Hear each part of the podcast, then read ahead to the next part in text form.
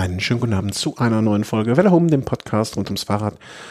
Und nachdem wir uns jetzt so ein bisschen, es kommt mir ewig vor, aber es ist gar nicht so ewig, äh, ausgeruht haben von den Strapazen des Giros, sind wir, wir haben voller Energie getankt, voll Energie, voll Energy getankt, Direct Energy getankt und ähm, gehen jetzt mit erwartungsvollen, fröhlichen, großen Schritten auf die Tour de France 2021 zu. Und wir, das sind in diesem Fall heute zumindestens der Thomas und ich. Und ich sage allerliebste Grüße nach München. Steht unser äh, Bayern Hauptstadtstudio noch oder ist es untergegangen?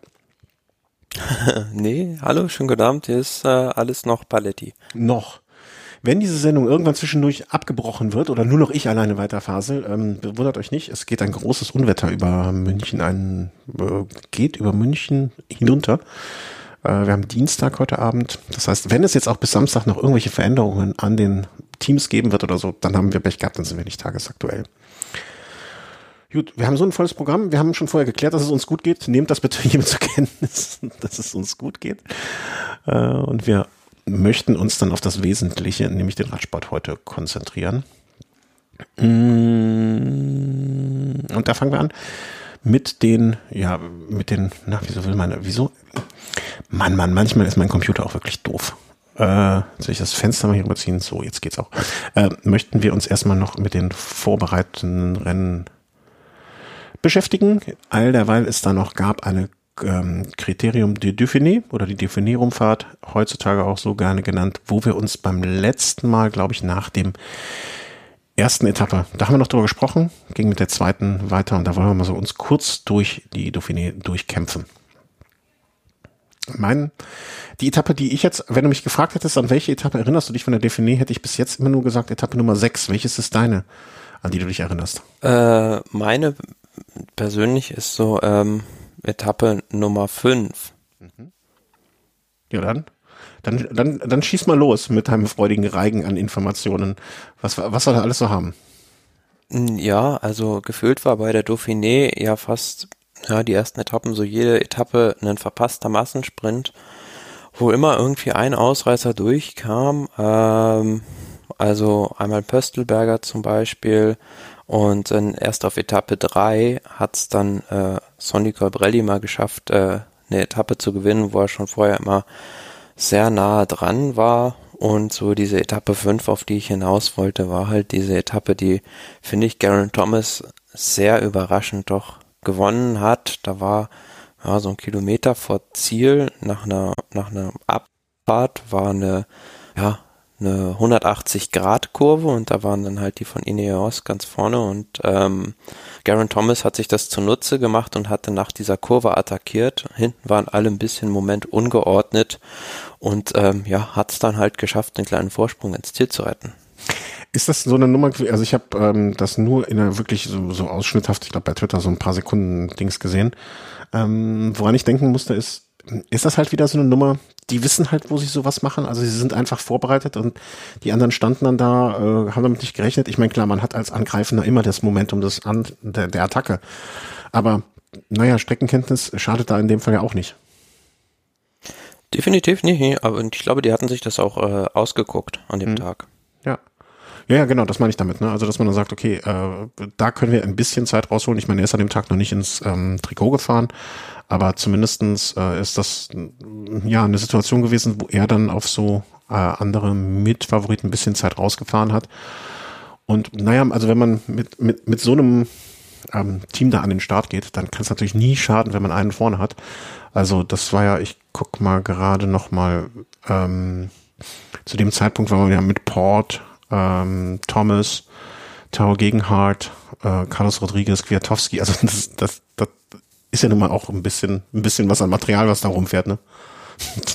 ja, also die hatten da wieder ein ganzes Star-Ensemble am Start, muss man sagen. Und dann hätten sie sich im Prinzip schon fast aussuchen können, wer das Rennen gewinnt. Mhm. Und ähm, ja, am Ende war dann der Auserwählte, sage ich mal, äh, Richie Port. Vielleicht nicht ganz so ja, geplant oder für manchen neutralen Zuschauer auch etwas äh, überraschend, dass der da jetzt äh, von denen der stärkste war. Aber ja, Garen Thomas muss man sagen, dann In dem Zeitfahren bei der Dauphiné ist er, finde ich, ein bisschen hinter den Erwartungen zurückgeblieben. Ähm, war da zwar nicht weit weg von den Besten, aber ähm, da hätte ich doch schon mehr von ihm erwartet. Und ähm, ja, Richie Port dann auf dieser ersten richtig schweren Bergetappe, da muss man ja auch noch sagen, gab es dann wieder die nächste Überraschung, war er derjenige, der sich da ja so ein Stückchen absetzen konnte vom Rest der Favoriten und hat dann den, den Rest der Rundfahrt, beziehungsweise war dann ja nur noch ähm, quasi eine Etappe oder zwei waren es dann noch, hat er dann davon ähm, noch okay. gezerrt. Ja. Natürlich muss man über Etappe Nummer 6 äh, noch sprechen. Hm der alte Mann kann's noch, wäre so die Überschrift gewesen, wenn ich einen Artikel hätte schreiben müssen für eine Zeitung. Äh, die hat sich nämlich trotz dieses illustren Feldes da äh, Valverde geholt. Einfach wahrscheinlich, weil er Bock drauf hatte, es kann und Spaß hatte. Ja, also es hm? war also, typischer Valverde wieder. Ne? Ja, ja, also, also ein Uphill-Finish war es auch. Ne? Also es kam ihm natürlich, es war wie für ihn gemacht, das muss man auch sagen. Ähm, aber nichtsdestotrotz muss, muss man auch erstmal bringen. Muss auch erstmal verändern. Ja, und, und er hat sich da, hat das auch taktisch sehr clever gemacht, hat sich da den Tao Geogegen hat von Ineos Grenadiers, der da versucht hat, äh, so ein bisschen rauszupreschen, den hat er sich zurechtgelegt. Da war immer so dann, ah, noch 100 Meter vom Ziel, war er noch so 20 Meter zurück, ist dieses Loch dann aber nicht so hauruckartig zugefahren, weil es auch ziemlich steil bergauf ging, sondern sukzessive richtig, ähm, ja, hat sich das gut eingeteilt, so dass er nicht in den roten Bereich musste und dann noch was im Tank hatte, um noch vorbeizufahren. Hm. Ja, fantastisch. Also kann man nicht anders sagen. Ne? Also er kann es noch. Ganz, ganz er einfach. Er definitiv noch, auch wenn, auch wenn natürlich äh, ja diese Tage irgendwo beschränkt sind innerhalb eines Jahres, aber so eine gewisse Grundklasse ist immer noch da. Grundklasse ist, glaube ich, das richtige Wort. Es gab auch mal ich weiß nicht mehr, wann das, wann das Wort das erste Mal aufkam, so eine, so eine Muskelerinnerung, ne? Also so, dass sich Muskeln erinnern können und dass man so Mechanismen ähm, immer wieder neu hat. Äh, neu, neu lernen, also dass das mich, das Lernen von Bewegungen und Abläufen ähm, einfacher wird, wenn man sie schon ein paar Mal gemacht hat. Und ähm, ja, ich glaube, das äh, äh ist es halt, ne? Also er, er kann es einfach und es, äh, er wird es auch noch weiter können. Und ähm, ja, ich finde das äh, sehr, sehr schön. Habe mich sehr gefreut an dem Tag. Ich, ich, ich habe mich ja, ein bisschen, äh, ja. Im letzten Jahr lief es ja nicht so gut für äh, Movistar und auch für Valverde nicht. Nach dem Lockdown hatten die gewisse Probleme, möchte ich sagen. Und wenn wir da bei Zeiten vielleicht äh, nach der Tour mal so ein bisschen Zeit haben, können wir da auch mal über diese zweite Staffel der äh, Movistar-Dokumentation mhm. sprechen. Das ja. habe ich jetzt auch schon zu Ende geguckt. Ja, ich auch. Ähm, äh, wobei ich manches, muss ich ehrlich gestehen, nur mit einem Auge so hingeguckt habe. Also ich erinnere noch ähm, sehr gut die letzte Folge, wo es darum ging, um diese das Hinterherfahren. Da habe ich die ganze Zeit gedacht, wollen mich eigentlich veräppeln oder ist das jetzt wirklich so? Sind die wirklich jetzt überrascht, dass sie jetzt blöd dastehen? Ähm, du weißt noch, weißt wahrscheinlich noch genauer. ja. Also, aber das sollten wir wirklich dann mal, äh, dann werde ich mir auch nochmal die Folgen einzeln so genau angucken. Aber wie, wie auch schon die erste Staffel sehr gut gemacht und einfach ähm, sehr schön dabei zu sein und ähm, ja, einfach ein schönes Stück, ich finde es übertrieben zu sagen, Zeit, ein schönes Gest äh, Stück Zeitgeschichte ist jetzt übertrieben, weil man muss es auch nicht höher hängen, als es ist, aber es ist einfach, ähm, ähm, ja, einfach nett anzuschauen. Ja, schöne Blicke hinter die Kulissen auf ja. jeden Fall und dass man die auch so nah da dran gelassen hat. Also äh, kann ich, also wenn ihr noch kein Netflix Probeabo habt und einfach nur mal äh, da reinschauen möchtet, wir möchten ja gar keine Werbung für Netflix machen, aber da läuft es nun mal und es ist einfach sehr, sehr, sehr, sehr gut äh, für Radsportfreunde. Oder ansonsten einmal ein, die, ich weiß gar nicht mehr, was kostet das monatlich? Acht Euro, glaube ich, ne? Acht, neun Euro. Einmalig, investi einmalig investiert ist mit Sicherheit ähm, nicht schlecht dafür. Ja, und Richie Port hat dann die Rundfahrt gewonnen, hast du eben, glaube ich, schon zwischendurch mal so angedeutet. Genau, wir müssen ja noch über eine Sache reden, hm? nämlich diese besagten Etappen 7 und 8, wo ein Mann äh, die ganze Radsportwelt in Staunen versetzt hat, nämlich Marc Padun. Der 24-jährige ja, Ukrainer. Ja, auf der Etappe ähm, nach La Plagne war das zunächst äh, ja, aus der Favoritengruppe heraus mit Sepp Kass weggefahren ist und den dann einfach mal abgehängt hat. Man muss jetzt sagen, also es ist jetzt ein Fahrer, den es seit vier Jahren gibt, ähm, der irgendwie, naja, einmal Zweiter bei einer Etappe des Giros war es, einmal Dritter bei einer Etappe der Vuelta. für mich jetzt, also als ich den Namen gelesen habe, muss ich sagen, dachte ich mir, hm, wer? Also würde jetzt nicht behaupten, dass das jemand war, der ich auf dem Schirm hatte bisher. Nee, und ähm, er man muss sagen, er kommt jetzt nicht äh, ganz aus dem Nirgendwo. Also hat er auch vorher schon äh, recht gute Ergebnisse, auch bei den Junioren beispielsweise.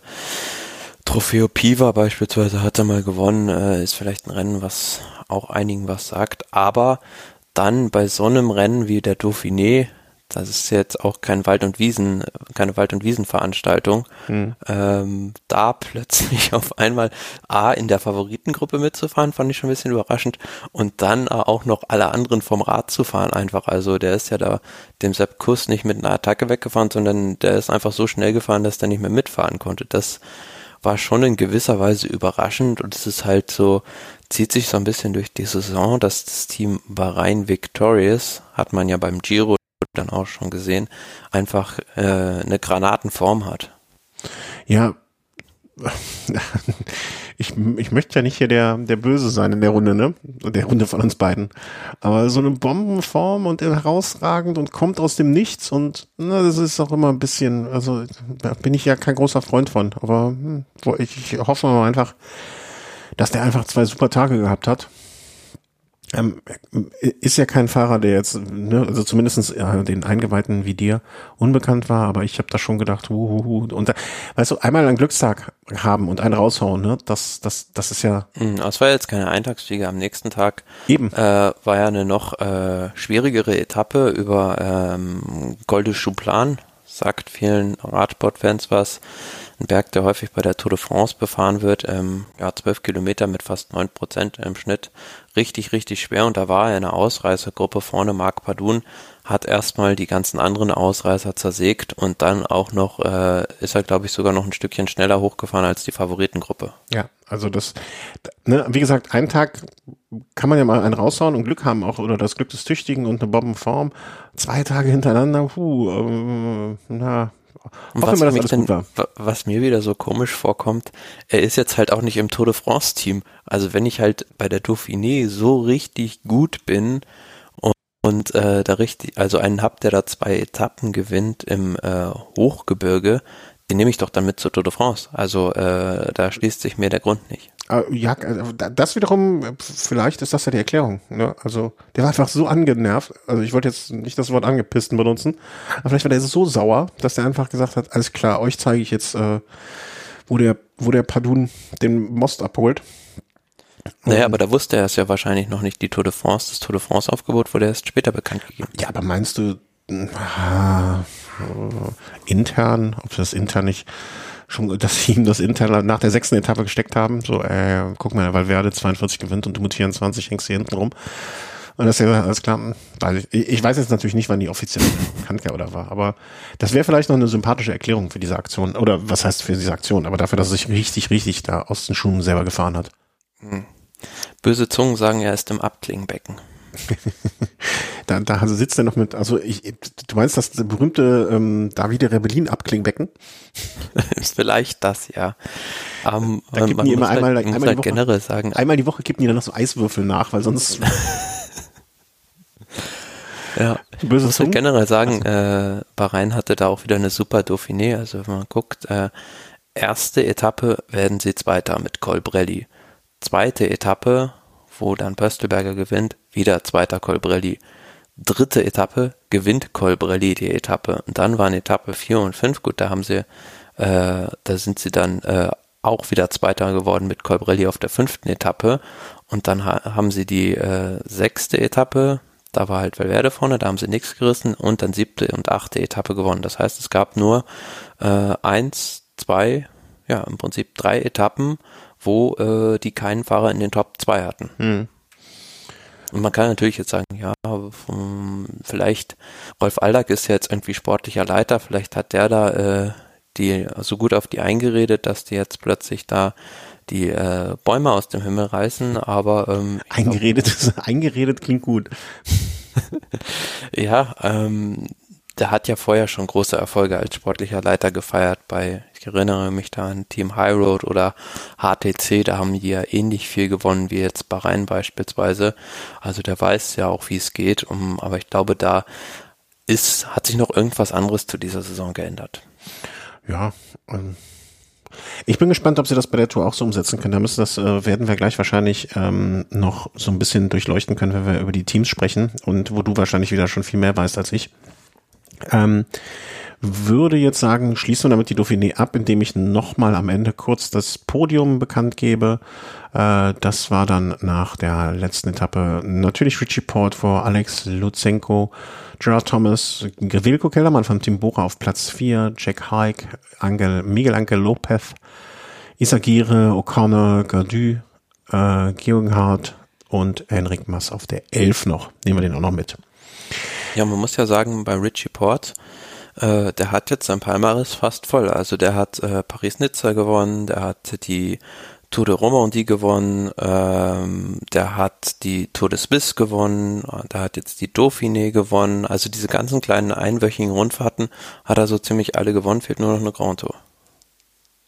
Ähm, ich habe die Tour dann an, hast du die schon? Ach nee, das sind nur Stages, Entschuldigung.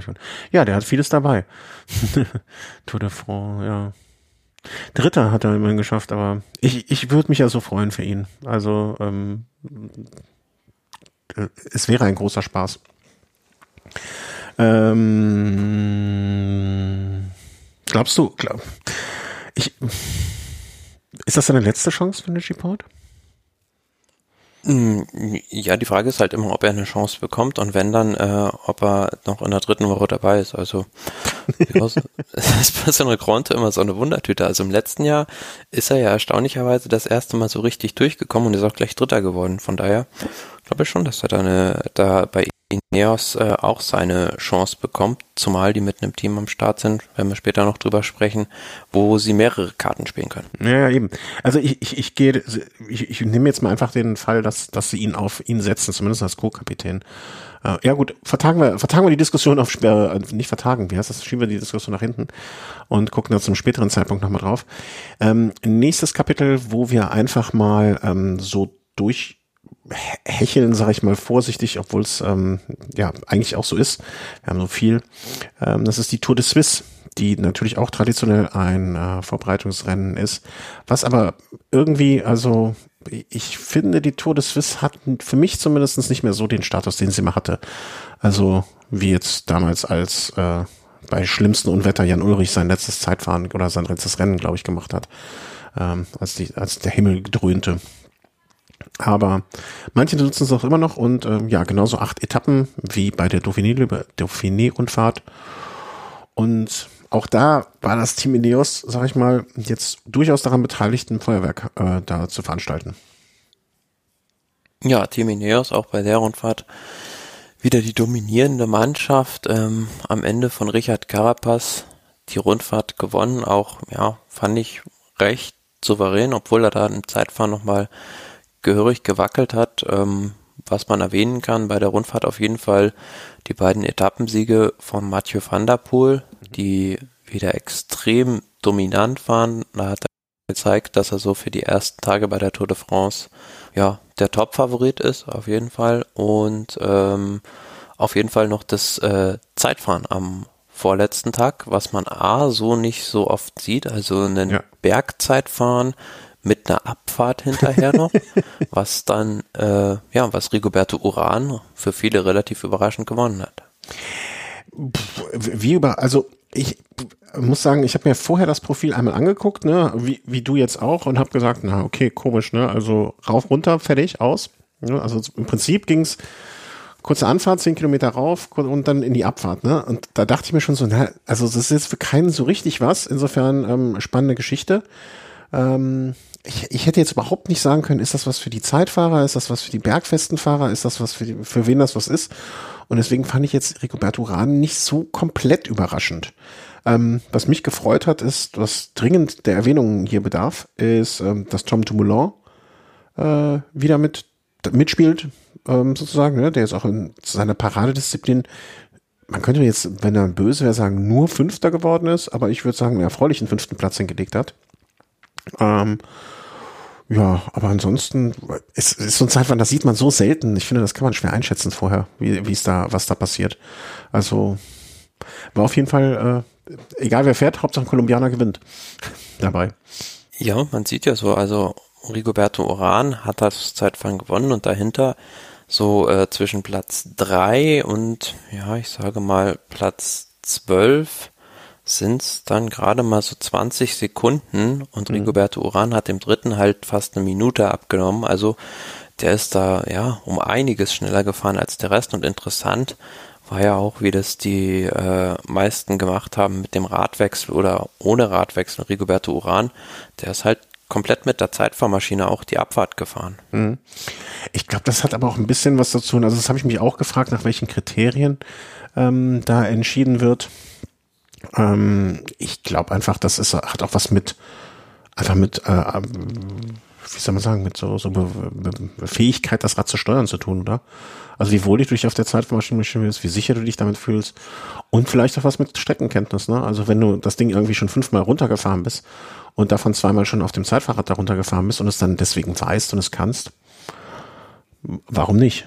Also ja, und man hat ja und, und es hat also ja geklappt, ne? Wer, wer, ja. wer, wer wenn es funktioniert, funktioniert's. Und ich meine mich daran erinnern zu können, dass äh, ein Alaphilipp oben auf dem Berg wenig Rückstand hatte auf äh, Rigoberto Uran und dann unten im Ziel waren es dann 40 Sekunden, also er hat dann nochmal signifikant Zeit verloren. Und ein Alaphilipp ist das Zeitfahren komplett mit der äh, ja, mit der normalen Straßenmaschine gefahren. Und scheinbar sind dann die Zeitfahrräder dann doch um einiges schneller in so einer Abfahrt. Ja. Nee, ich glaube, es kommt einfach selten dazu, dass man eine Abfahrt hat, die man mit einer Zeitfahrmaschine runterbrettern will. Ne, weil entweder, ja, ist sie dann doch zu technisch. Also es gibt ja verschiedene Gründe. Also wenn es jetzt einfach eine gerade, eine, ich sag mal eine gerade Straße von 50 Kilometer Länge mit einem abfallenden Profil von zwei Prozent oder so, ne, das wäre ja alles gar kein, das wäre überhaupt gar kein Problem und wird ja jeder darauf fahren. Ne? Und wenn du das dann vergleichen würdest, das wäre wahrscheinlich ähm, massiv. Aber ja, ich finde, äh, ich, ich fand das mal, mal was anderes und auch mal schön.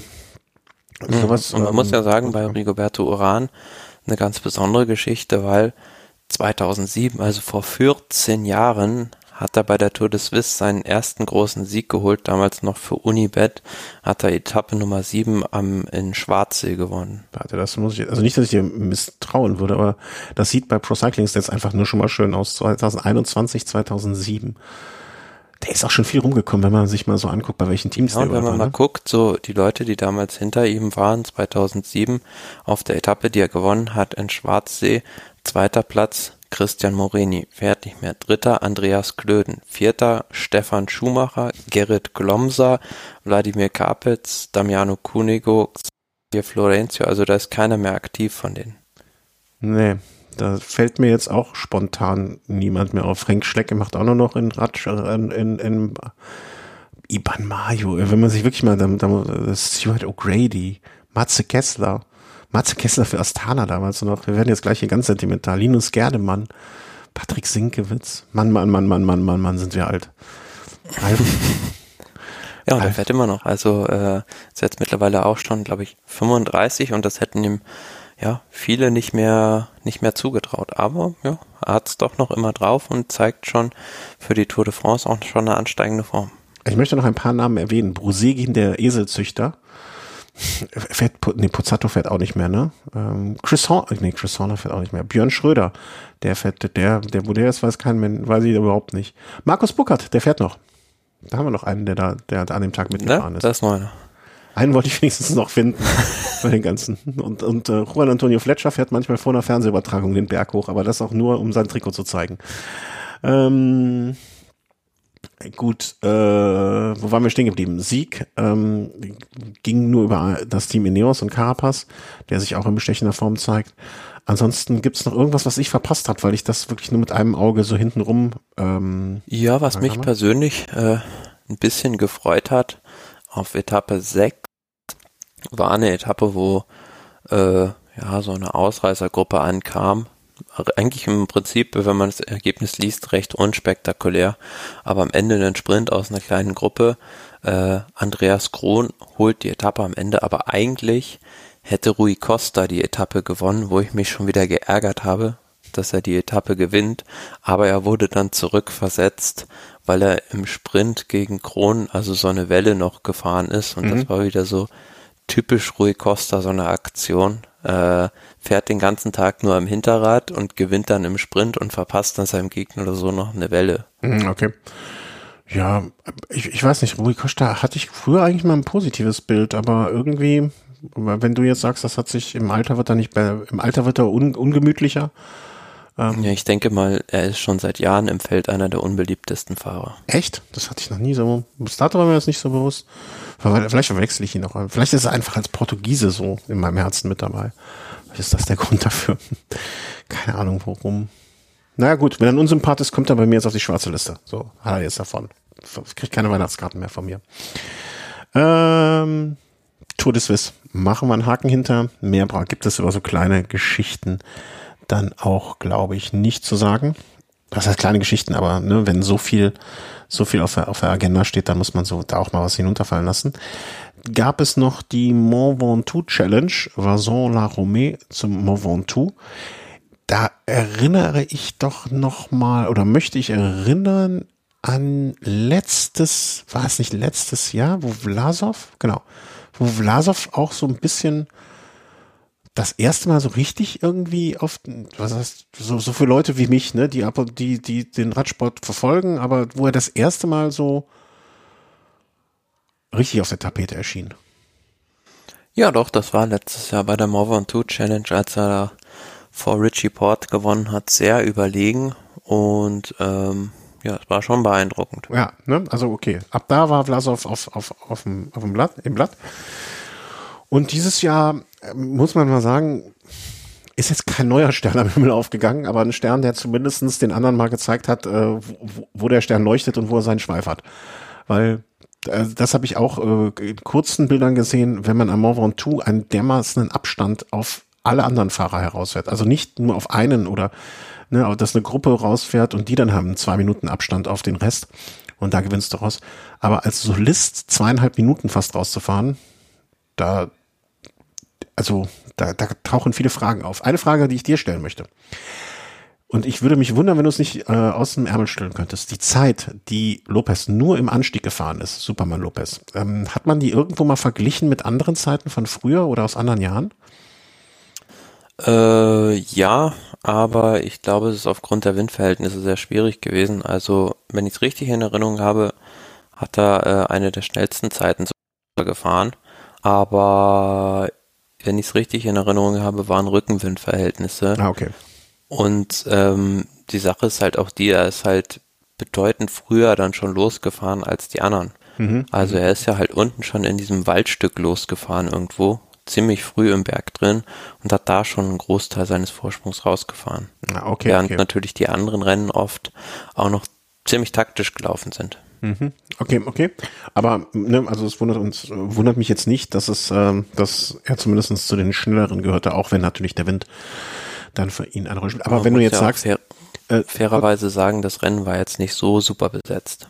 Ja, aber für die für die Steigzeit hoch ist das ja jetzt unerheblich, ne? Wie, also weißt du, wenn ja. du alleine vorne wegfährst, kann der ja im Grunde genommen da sein, ob, ähm, ob hinten Thomas Goldmann und Christian Hoff hinter dir herfahren oder Richie Porter und Chris Froome.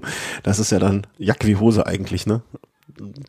Aber ähm, und vor allen Dingen möchte ich jetzt auch noch erwähnen, wenn oben der, ja okay, ja, stimmt nicht. Also wenn er einen Großteil seiner Zeit rausgefahren hat, unten, da ist es ja relativ windgeschützt in diesem ähm, ähm, ähm Waldteil. Aber naja. Ja, also ich habe es jetzt gerade hier nochmal nachgelesen. Äh, 47,35 von Sankt STW aus. Mhm. Habe ich jetzt nicht geschafft. Der, der das hätte ich von dem mindestens erwartet. Nee, der hätte hochfahren können, runter und nochmal hoch und wäre wahrscheinlich noch vor mir da gewesen. Ach, egal. Ich weiß aber nicht, ob er so viel. Man will sich auch die Landschaft ein bisschen angucken. Ne? Da hat er weniger gesehen als ich. Das muss man ja so rumsehen. Äh, Stimmt. Also, Miguel Angel Lopez äh, scheint in einer Form zu sein, die, sag ich mal, ganz, ganz vorsichtig durchaus äh, einer Grand Tour entsprechend gut ist. Ja, und es war so, jetzt ist er im Team Movistar auch angekommen.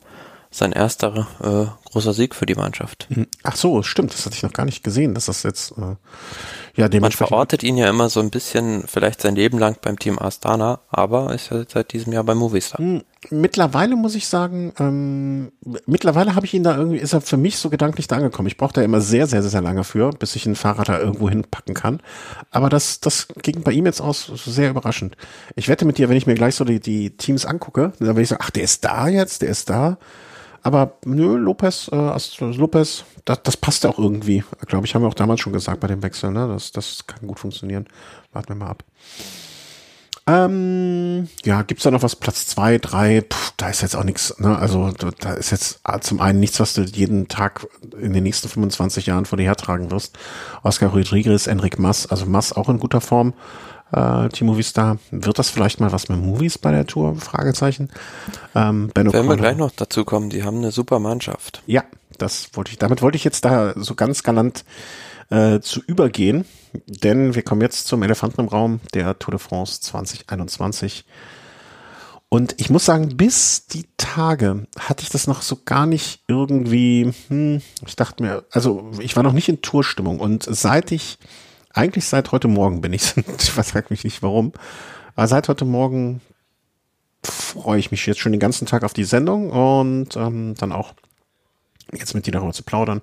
Ein Kollege von mir, Grüße an der Stelle, hat mich, glaube ich, seit einer Woche schon fast jeden Tag, wenn er mich gesehen hat, gefragt, wer jetzt die Tour gewinnt. Und ich habe bis jetzt nichts gesagt, weil ich äh, ja, warte die Sendung ab, weil dann habe ich zumindest einen Menschen gezwungen, hier zuzuhören. Heute ähm, kannst du die Katze aus dem Sack lassen. Jetzt kann ich die Katze aus dem Sack lassen. Er sprechen wir noch ein bisschen über die, äh, die, das machen wir doch traditionell ganz am Ende. Da kann ich jetzt nicht die Katze aus dem Sack. Apropos, wo ist die Katze eigentlich? Ähm, schon lange nicht mehr gesehen. Ähm, nee, das machen wir doch am Ende, wenn wir alles besprochen haben. Wenn, wenn du mich von dem Holzweg abgebracht hast und ich dann doch, doch ein bisschen, ein bisschen mehr wieder mit den Füßen auf der, auf der, auf dem Boden der Realität stehe. Machen wir uns erstmal für den Anfang machen wir es wie immer. Wir machen uns, du machst dir die Pro Cycling Stats Seite auf und ich mache mir die Seite, die offizielle Tour-Seite auf, damit wir auch die Strecke bestimmen können. Ähm, was ich weiß, auswendig jetzt schon, dass wir in der Bretagne starten und dass wir mit an Sicherheit grenzender Wahrscheinlichkeit in Paris den ganzen Kram zu Ende bringen. Soweit bin ich richtig informiert, richtig? Genau, ja, Bretagne ist ja in diesem Jahr äh, quasi ein Jahr vorgerückt, also sie sind eingesprungen für Kopenhagen, wo die Tour eigentlich starten sollte, aber das äh, wurde ja bedingt durch den durch die Fußball-Europameisterschaft äh, von Kopenhagen äh, wieder rückversetzt und ähm, die sind dann eigentlich nächstes Jahr dran. Ich hätte jetzt eigentlich noch eine Frage zur Fußball-Europameisterschaft gehabt, fällt mir auf, die habe ich mir hier äh, auf, auf so einem virtuellen Notizzettel notiert, aber das frage ich, glaube ich, nach der Sendung. Ähm, erinnere mich dran bloß, wenn ich, dass ich dran denke. Ähm, äh, genau, es fängt in der Bretagne an, führt dann, ich weiß nicht, ist das immer noch traditionell so, das ist jetzt Zufall, im Uhrzeigersinn, im um, ungeraden Jahr, dann erst durch die französischen Alpen, mh, hm, dazwischen so eine ganz komische Überführungsetappen, finde ich irgendwie, so, da gibt's so zwei Etappen im, in der Mitte Frankreichs, wo ich mir auch denke, na, da hätten sie auch eine draus machen können und dann eine etwas längere Überführung, weil es gibt vorher und nachher eine Überführung mit, ähm, mit Bus und Bahn. Oder wahrscheinlich mit dem Bus und nicht der Bahn. Ähm, irgendwie komisch. Es geht dann aber mit gar nicht so viel Überführungsdingern äh, von den französischen Alpen runter in die Pyrenäen, wo man sich relativ boah, ordentlich bekriegen wird. Ähm, von dort geht's dann weiter ähm, wieder zurück. Hat dann noch eine kurze Etappe, fast schon ähm, ja wieder Richtung Mitte Frankreichs und naja, dann geht's direkt schon wieder hoch nach Paris. Wie, wenn, wenn man dich bitten würde, den ganzen Kurs mit einem Adjektiv zu beschreiben, was würdest du sagen? Mm, zu leicht. Zu leicht.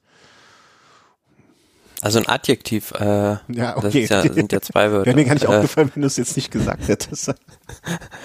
ein Adjektiv, ähm, ja, äh, Rouleur, Rouleur tauglich. Rouleur tauglich?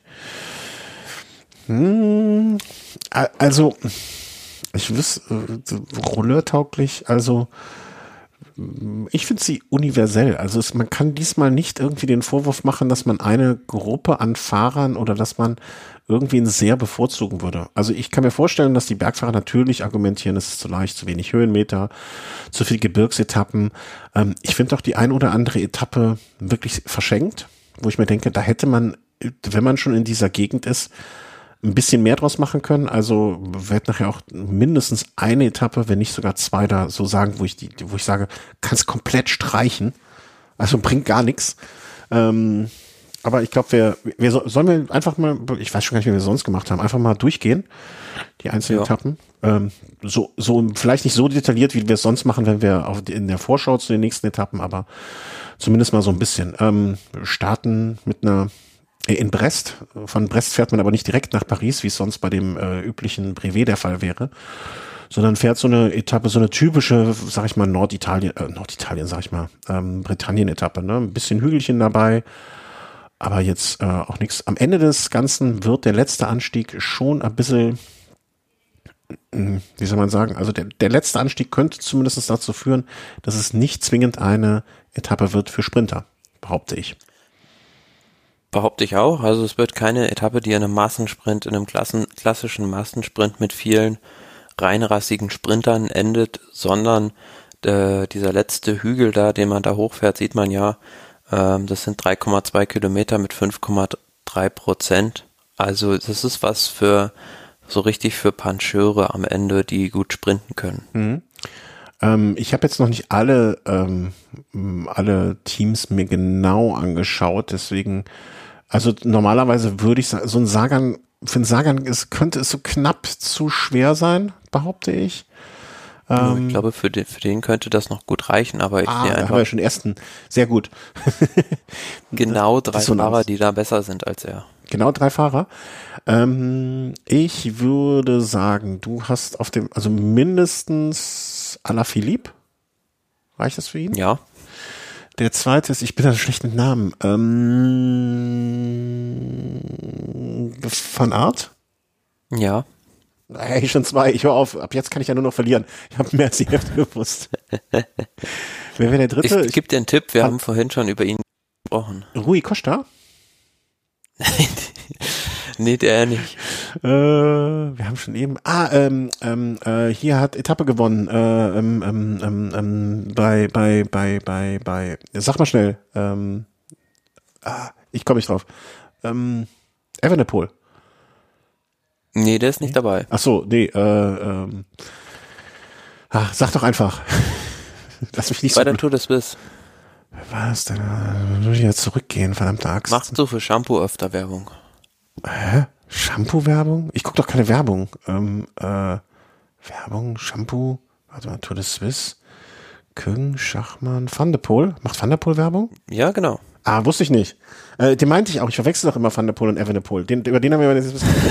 Van der Poel meinte ich. Ähm, ja, glaubt mir keiner, aber äh, ja, doch, ähm, ist so. Ja, also würde ich jetzt bei keinem widersprechen. Ne, ich hätte ein bisschen. Das sind halt so die drei, finde ich, die äh, so die Überfahrer sind bei solchen Ankünften und möchte eigentlich so dreieinhalb sagen, noch einen dazu nehmen, nämlich äh, wir haben ja über Bahrain gesprochen, wie die momentan fliegen und äh, Gabrielli, der sowas auch super kann, den würde ich sogar noch Vorsagern verorten. Mhm, okay. Und es sind auch alles drei Fahrer, wo man sich, wo man sich so denken könnte, denen würde was daran liegen, ähm, ins gelbe Trikot zu fahren am Anfang.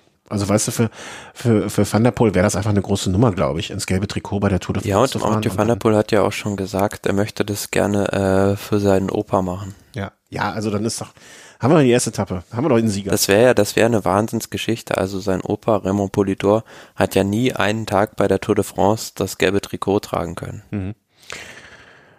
Ja, also okay, dann machen wir das jetzt, dann erklären wir das jetzt einfach so für, also dass es jetzt so ist. Ja, also das ist jetzt so, der gewinnt dann und dann sind wir alle, sind doch alle zufrieden. Und das ist eine Geschichte und die Tour möchte auch Geschichten erzählen.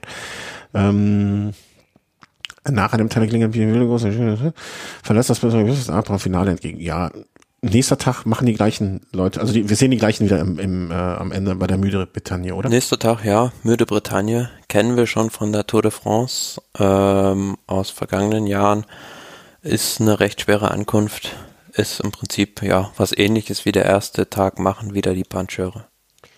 Wie sauer sind die, Herr, die alten Herren des, des gepflegten Sprints, Herr Greipel und Herr Cavendish über solche Sachen? So, so richtig happy hätte ich Verständnis dafür, wenn die sagen, oh, oh komm, ey, letzte Mal hat wegen Gedöns hier machen und dann so ein Dreck. Ja, aber die haben danach ja noch genügend Chancen. Ja. Also da kommen ja massig Sprint-Etappen noch. Ja, und das fand ich so komisch, als ich mir, als ich das erste Mal durch den, ähm, durch den, durch den, durch die Tour gegangen bin, also so durch die Strecke, das, ich, ich finde es ja einerseits schön, dass man den Conchern am Anfang diese Möglichkeiten gibt, die zwei, aber andererseits, den nimmt man ja jetzt nichts, wenn das erst bei Etappe Nummer zwei oder drei passieren würde. Man nimmt aber den Sprintern die Möglichkeit, ins Gelbe zu fahren. Damit so sehr eindeutig. Und das muss ich sagen, finde ich ein kleines bisschen schade. Ne? Man hätte das aber auch. auf der, auf der anderen Seite irgendwo müssen sie ja Abstriche machen. Also denke, äh, die müssen da schon froh sein, dass sie so oft äh, im, von den Parkour-Planern dann überhaupt berücksichtigt werden. Ja, ist jetzt ne, so oder so, einer ist immer sauer hinterher. Machen wir uns nichts vor, aber man hätte es vielleicht auch ein bisschen anders, also zumindest so eine erste Etappe, die flach ist und dann, ne, mm. es gibt ja noch, da werde ich gleich mal noch mal äh, bei an der richtigen Stelle drauf kommen. Ähm, ich muss mich, ich verliere mich hier nur gerade ein bisschen in den ganzen Seiten. ich habe ein bisschen zu viel Tabs offen und ich muss mir merken, wo ich hin will. Ähm, Etappe Nummer drei wird dann eine Etappe sein. Ja, also da wird es dann zum ersten richtigen Sprint kommen, behaupte ich. Also zum Sprint Ja, das ist so eine Etappe für einen Massensprint. Also ähm, man sieht auch da, ja, das könnte sogar ein bisschen gefährlich werden im Finale. Gut, das sind wenige Höhenmeter, aber so kurz vor Ziel geht's dann nochmal so einen Schussberg runter. Ja. Dann rechne ich da fest mit einer Sprintankunft. Aber ich möchte noch zu diesen ersten drei, vier Tagen sagen, ähm, das wird, äh, denke ich, nervös, wie wir es selten bei Tour de France gesehen haben, zumal wenn man mal ins Reglement guckt, ähm, diese ersten beiden Etappen eigentlich was für Pancheure, aber die sind genauso bepunktet äh, fürs grüne Trikot wie eine reine Massensprint-Etappe, nämlich 50 Punkte für den ersten mhm. und auch die drei Kilometer Regel soll da nicht gelten. Das heißt, ähm, alle werden versuchen, möglichst äh, ja, da voll reinzuhalten, um ihren Kapitän da vorne zu platzieren in den letzten Moment. kleinen Hügeln. Also so ich, sehe, bist ich sehe da schon wieder äh, ein ziemliches Gemetzel und es wird sehr viel davon abhängen. Man sieht ja auch auf der Karte, wir sind da in den ersten Tagen immer sehr nah an der Küste, wie der Wind wehen wird. Also bei starkem Wind kann die Tour de France äh, in diesem Jahr ein richtiges Fest werden, sage ich mal. Da können schon auf diesen ersten Etappen durch Windkanten richtige Abstände äh, entstehen, aber kann natürlich auch sein, dass wir enttäuscht werden und da gar nichts passiert. Jetzt, jetzt Jetzt hast du an dem Punkt, wo ich angehakt habe, einfach weitergemacht. ich hätte da eine Frage. Ähm, und zwar ist das jetzt wirklich eine ganz, ganz äh, ernsthafte Frage, reglementtechnisch. Wenn die Punktevergabe wie bei einem Sprint ist, Warum wird da nicht auch wie beim Sprint die drei Kilometer Marke genommen? Weil das sind für mich doch einfach so Sachen, die auch irgendwie reglementtechnisch zusammengehören müssen, sollten können. Weil äh, es, es widerspricht ja für mich völlig der, der Idee, Sprintpunkte zu geben, aber das, was ein Sprint entschärfen soll, rauszunehmen, also macht mhm. für mich nicht wirklich Sinn. Na gut, ich hatte jetzt das Gegenteilige bei Twitter gelesen, dass ähm, jedenfalls da diese drei Kilometer nicht gilt, weil es halt so ein Uphill-Finish ist, mhm. aber trotzdem die Regel, also die Punktzahl für den Massensprint vergeben wird. Ja, also aber du verstehst, was ich meine, ne? Also entweder du machst das eine oder du machst das andere, aber äh, das, also ich, ich das Argument Uphill-Finish keine drei Kilometer Regel macht für mich auch Sinn. Ne? Na klar, wenn du jetzt unten bei einer drei Kilometer Uphill finish, aber dann sollen sie nicht die Sprinterpunkte vergeben, weil dann ist es ja auch kein rein rassiger Sprint. Also cool, komische Geschichte. Wird natürlich für den Peter Sagan dann, ähm, also ich glaube, Sagan wird der wohl am meist profitierendste Fahrer dafür sein, weil er mit seiner Hamster-Taktik und hier mal. Naja, auf der anderen Seite kann man auch sagen, so ähm, wenn du jetzt ein Tadej Pogacar oder so ein Primoz Roglic, die ich da auch relativ weit vorne erwarte, sage ich mal, ähm, da äh, bei der Tour de France sehr dominant fahren, einer von denen und äh, fünf, sechs Etappen vielleicht gewinnen, dann fahren die vielleicht irgendwann ums grüne Trikot noch mit. Ja, aber das finde ich ja gerade soll nicht sein. Weißt du, es soll ja nicht, es soll ja nicht zu viel Trikots auf zu wenig Schultern verteilt werden. Ne? Also das, das ist. Ja, beim letzten Jahr können wir uns dran erinnern, da hat Pogacar das Weiße abgeräumt der hat das äh, gelbe Trikot abgeräumt, der hat das Bergtrikot auch noch mhm. abgeräumt. Ja, und jetzt kriegt er auch noch das äh, Sprinter-Trikot. Nee, nee, nee, nee, nee, das ist nicht gut. Das mag der hoffentlich. Ähm, aber interessant, Ja, also das ist auf jeden Fall. Ja, weil ich, ich möchte das, da soll doch sich, das soll sich doch jeder über was freuen dürfen. Und er ist nun mal, also für mich im, in meiner Welt passt es nicht, dass der, also zumindest in der heutigen Welt, wir sind ja nicht mehr in der Welt des Andy Merks, ähm, dass ein, dass ein Einfacher gleichzeitig das Bergtrikot holen kann und das Sprinttrikot. Dann ist, dann passt etwas am Regelwerk oder an der Strecke nicht. Für, für meinen Geschmack. Für mich gehört so ein, so ein obviously ähm, so ein ähm, ähm, Peter Sagan, meinetwegen auch noch ein Cavendish Greipel oder einer von diesen typischen Sprintern. Das, das wäre für mich, ist, ist ein Kandidat, sollte ein Kandidat für Sprintertrikot sein. Und wenn, wenn das Ja, aber sie sollen schon dafür arbeiten. ja. Also ich bin gespannt. Ich finde das, also mir gefällt das nicht, dass die, die Punkte da so vergeben werden. Aber ich glaube, das werden, das kann man vielleicht noch mal besser beurteilen, wenn man es gesehen hat. Ne? Also wie schwer es wird da wirklich gefahren. Ich teile deine Meinung. Ich kann mir auch gut vorstellen, dass ein Roglic und ein Pogacar da schon mit vorne reingehen und auf jeden Fall eine Top Ten Platzierung machen werden. Ähm, bin gespannt. Aber dass die Punkte da so wie bei den Sprintern, also das, das, für, für mich widerspricht das ein bisschen so der Idee des Ganzen. Ist ja auch nur, nur eine rein, also hypothetische Geschichte. Also das wird wahrscheinlich nicht passieren, aber natürlich, wenn jemand, äh, wenn Tadej Pogacar nochmal zwei Level zulegt und plötzlich sechs, sieben Etappen abräumt bei der Tour, alles in den Bergen holt, dann kann das natürlich schon möglich sein. Ja, ja, klar. Also das, das, das, wenn, also natürlich kann das sein, ne, dass da am ersten Tag äh, das Sprinter-Trikot, das gelbe Trikot, das weiße Trikot, naja, und wahrscheinlich haben sie auch die Mannschaftswette, ne, dass der alle Trikots auf sich vereinen wird da an dem Tag. Das kann durchaus passieren, aber ich finde so von der Idee her, finde ich schön, wenn, wenn die, oh, ich muss gleich niesen, eine Sekunde.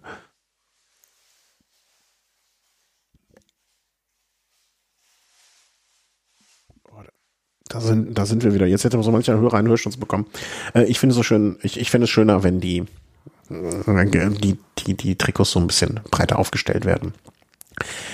Du hast noch, ähm, du hast eben schon den, ähm, den, den Cut gemacht und Etappe Nummer, ich, ich hätte ja Etappe 4 nochmal dazu genommen, auch bei dieser Übersicht, ne, weil nach Etappe 4 ist jetzt auch nichts Besonderes, ne, also wird wahrscheinlich schön, wird schön flach, 150 Kilometer, Massensprint fertig aus, kann man auch den Karg machen, aber ich finde diese ersten vier Bretagne-Etappen, danach eine Zäsur mit dem Zeitfahren, was mit 27,2 Kilometer jetzt auch nicht übertrieben lang ist, und, aber so ein klassisches Zeitfahren. Ne? Also jetzt nichts Besonderes, ein bisschen auf, ein bisschen ab, aber nichts, was irgendwen jetzt besonders herausfordern würde, würde ich äh, behaupten. Na klar, aber ungewohnt jetzt in den letzten Jahren bei der Tour so früh in Zeit fahren. Ja, und dann vor allen Dingen, es kommt ja später ähm, noch mal eins, also das überhaupt zwei Zeitfahren hatten wir auch nicht so oft. Oder ja. Aber insgesamt die Zeitfahrkilometer in Summe sind jetzt auch nicht überragend viel. Ne? Nicht, aber im Verhältnis zu äh, A zu den äh, Bergetappen, die schwer ausfallen und B zu anderen äh, Grand Tours ist es schon viel. Mhm. Dann kommen wir jetzt zu dem ersten Teil, den, der mir missfällt. Auch wenn es keinen interessiert, also das missfällt mir. Und zwar Etappe Nummer 6 und Etappe Nummer 7 sind wirklich jetzt einmal 160 Kilometer und einmal, Achtung, anschnallen, wer keine guten Nerven hat, 250 Kilometer. Und ich würde noch den, den zweiten Teil der Etappe ähm, Nummer 7 kann ich noch verstehen. Da geht es ein bisschen hügelig zur Sache, da kann man vielleicht schon mal so ein bisschen sich warm machen für die Berge. Aber dass man diese 200, äh, 310 Kilometer durch die Mitte Frankreichs fährt, das kann für mich nur daran begründet liegen, dass irgendwelche Dörfer ganz viel Geld dafür bezahlt haben, dass man da durchkongelt. Ansonsten finde ich diese zwei Etappen echt, zumindest die erste und den zweiten, den ersten Teil der zweiten ein bisschen verschenkt. Naja, also ich finde diese zweite, Eta äh, zweite Etappe, also Etappe 7, von der du sprichst, die hat schon durchaus auch mit äh, dieser Länge von 249 Kilometern ihre Berechtigung. Das ist fast schon so ein Klassiker innerhalb einer Grand Tour, weil da sind da im Ande, fährt man da durch so ein kleines äh, Hügelmassiv, äh, da mitten in Frankreich in Richtung Le Creusot und da sind richtig sperrige Anstiege drin und das gepaart mit der Distanz ist für mich als Zuschauer eine sehr, sehr äh, interessante Mischung, ähm, welcher Fahrertyp an dem Tag davon ist. Also meinst du, dass irgendwas anderes als eine Ausreißer gewinnen wird? Glaubst du, glaubst du, dass, glaubst du, an dem Tag lassen sich pro die, die, die ähm, Kapitäne, die diejenigen, die am Ende vorne sind, ähm, da in die Nö, die Klassements-Leute vielleicht nicht, aber vielleicht gibt es eine Mannschaft mit einem Puncheur, die sich sagt, ähm, ja, gibt eine günstige Rennkonstellation, sind jetzt nur vier Leute weggefahren irgendwie durch einen Zufall vielleicht und wir kontrollieren das jetzt. Mhm. Also man könnte natürlich glauben, dass das, bin ich immer noch und ich glaube, wir werden beide in 20 Jahren immer noch an ihn denken bei solchen Etappen. Wer hat so einen Vöckler-Tag, ne? Ja. Der irgendwie vorne aus Versehen mit wegguckt, sich das gelbe Trikot nimmt und dann ist verdammt noch mal eine Woche irgendwie nicht wieder wegkriegt. Aber das ist, ja, also ich bin gespannt. Also es wird auf jeden Fall eine Etappe sein, wo ich mir sage, okay, ähm, also wenn ich mir eine Etappe raussuchen dürfte, wo du mir sagst, äh, sag doch bitte ab, wann ich gucken soll, dann wird das dieser Tag sein. Und ich befürchte, du wirst sagen, guck bitte ab Kilometer 136. Und es passiert 80 Kilometer nichts. das wäre nicht lustig. Ja, also ich bin, äh, bin da verhalten optimistisch, dass sich an dem Tag irgendwas Entscheidendes tun wird. Also mh. Mm. nee, entscheidend nicht, aber es könnte eine Etappe sein, wo es vielleicht ein paar Überraschungen gibt. Ja, aber wie gesagt, mit diesen zwei Etappen, sechs und sieben, da in der Mitte des Ganzen, also die ersten, erste und zweite Juli-Etappe, ob die sein, so in dieser Form hätten sein müssen, weiß ich nicht. Ähm, aber betrachte ich die Etappe sieben einfach mal als Aufgalopp äh, für die Etappe am darauffolgenden Sonntag, 3. Juli. Äh, Etappe Nummer acht, die dann, mh, sag ich mal, die erste von ein paar Bergetappen ist. Ich finde immer. Ja, da sind wir in den Alpen angekommen. Ja.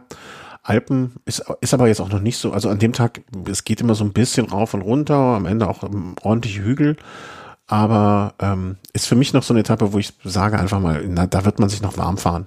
Also vor allen Dingen ist vom letzten Berg, vom Col de Colombière, wenn ich ihn so richtig ausgesprochen habe, Bière Col de Colombière, ja. Colombière, Bière immer gut.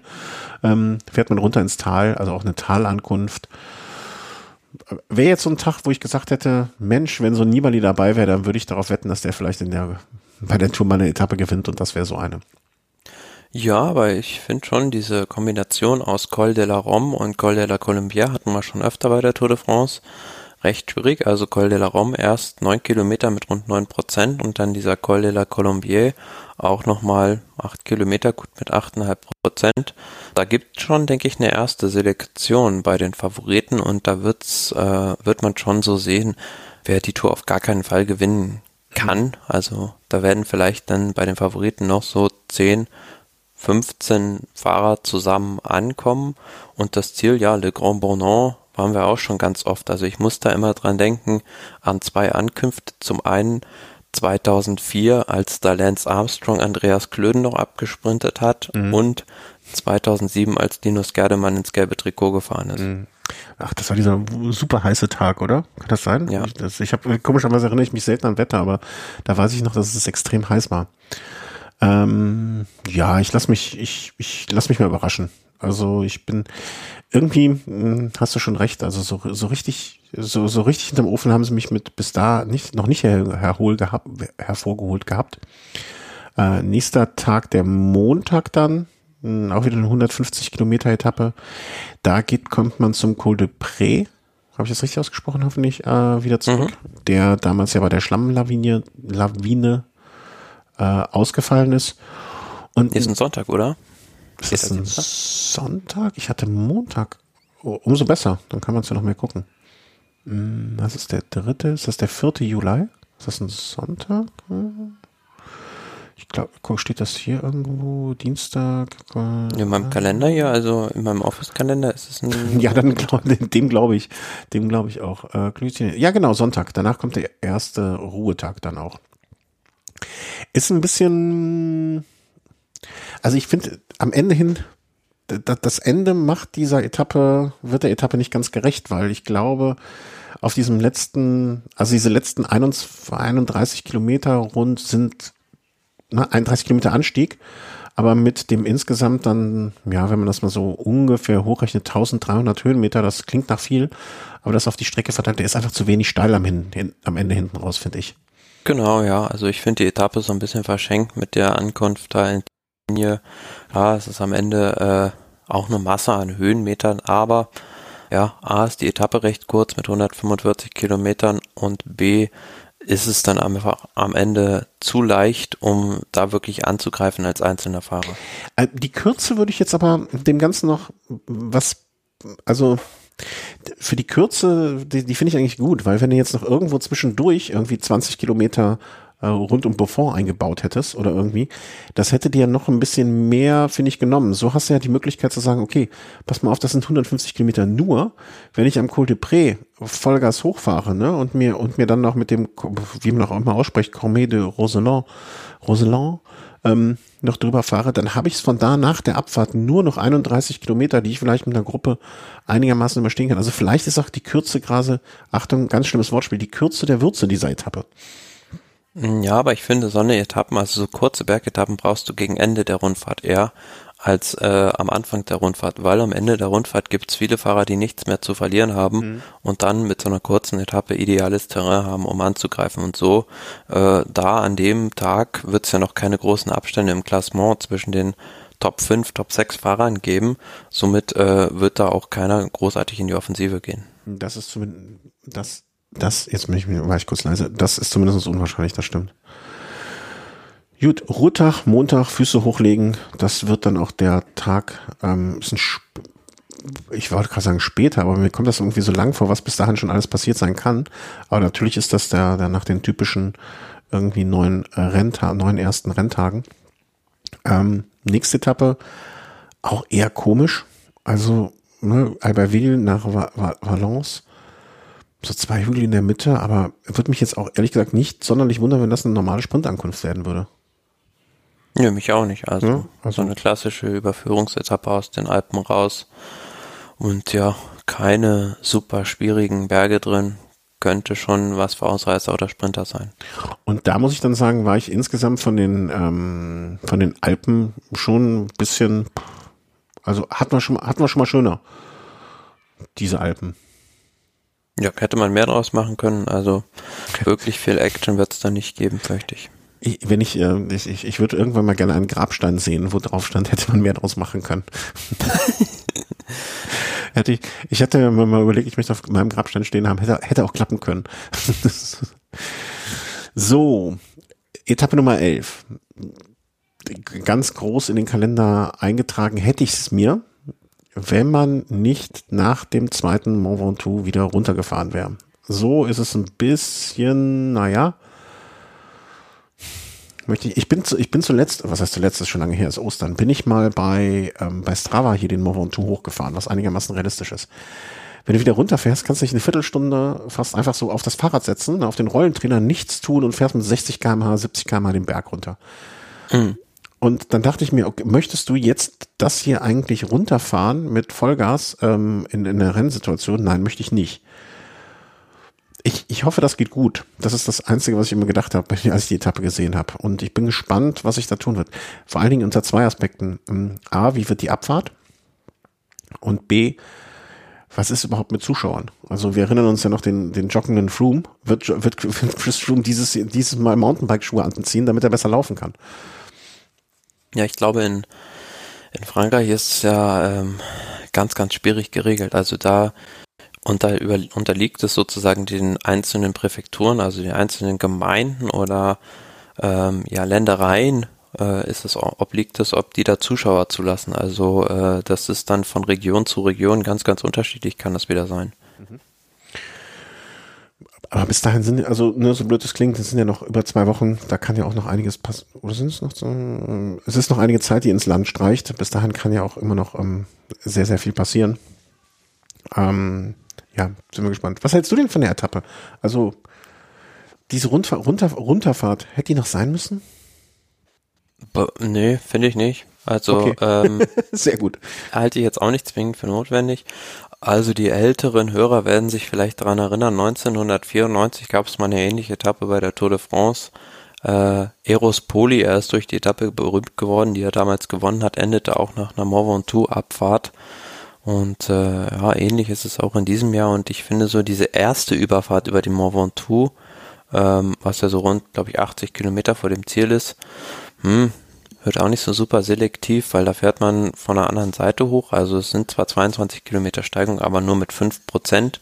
Ist jetzt nicht die schwierige äh, Seite. Die fährt man dann erst zum Schluss hoch, vom Bedouin aus. Das mhm. ist dann so diese klassische, die klassische ja. Auffahrt, wie man sie aus dem Fernsehen auch kennt.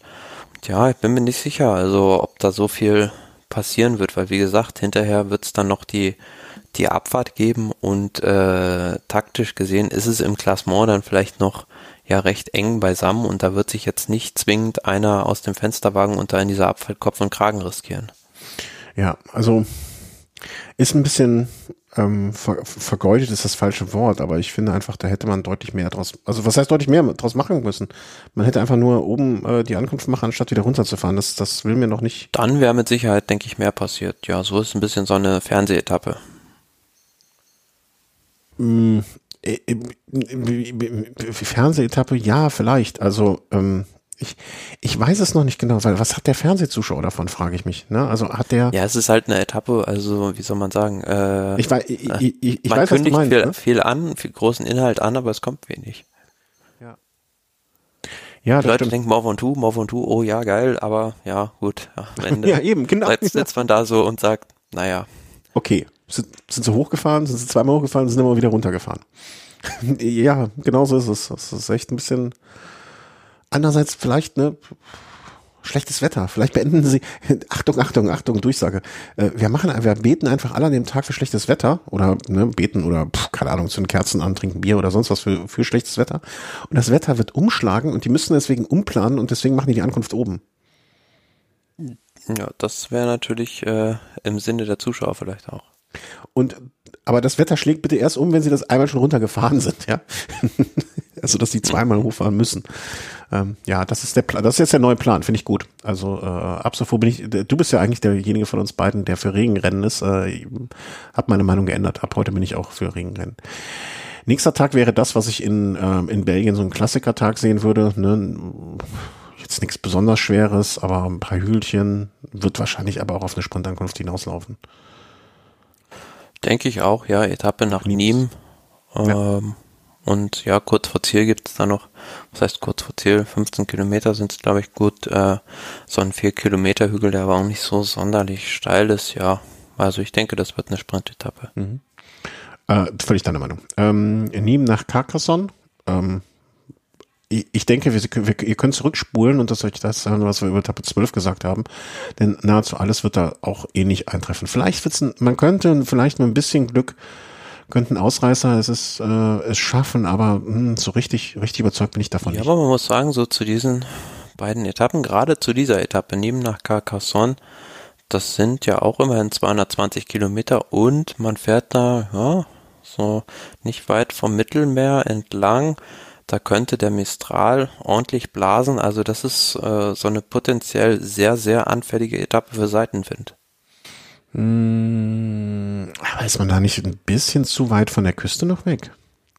Das glaube ich nicht. Also auch so, gerade so, wenn du so siehst auf der Karte, ist es halt so vor so ein, äh, ich glaube, es sind die Cevennen, wenn ich mich nicht irre, also so ein Bergmassiv, äh, mhm. da äh, weht der Wind, denke ich, doch ganz gut. Okay, du hast von solchen Sachen traditionell mehr Ahnung als ich, deswegen äh, gebe ich dir da einfach recht. Ja, wir haben ja auch schon oft da in Südfrankreich so Etappen gesehen, wo es plötzlich auseinandergeflogen ist. Also da gibt es immer mal wieder Überraschungen. Warten wir mal ab. Aber ansonsten, also ich sag mal, wenn sich wettertechnisch jetzt nichts Besonderes abspielen wird, dann äh, würde es uns beide nicht wundern, wenn an dem Tag ähm, sich im Prinzip das, die Ereignisse des Tages davor wiederholen.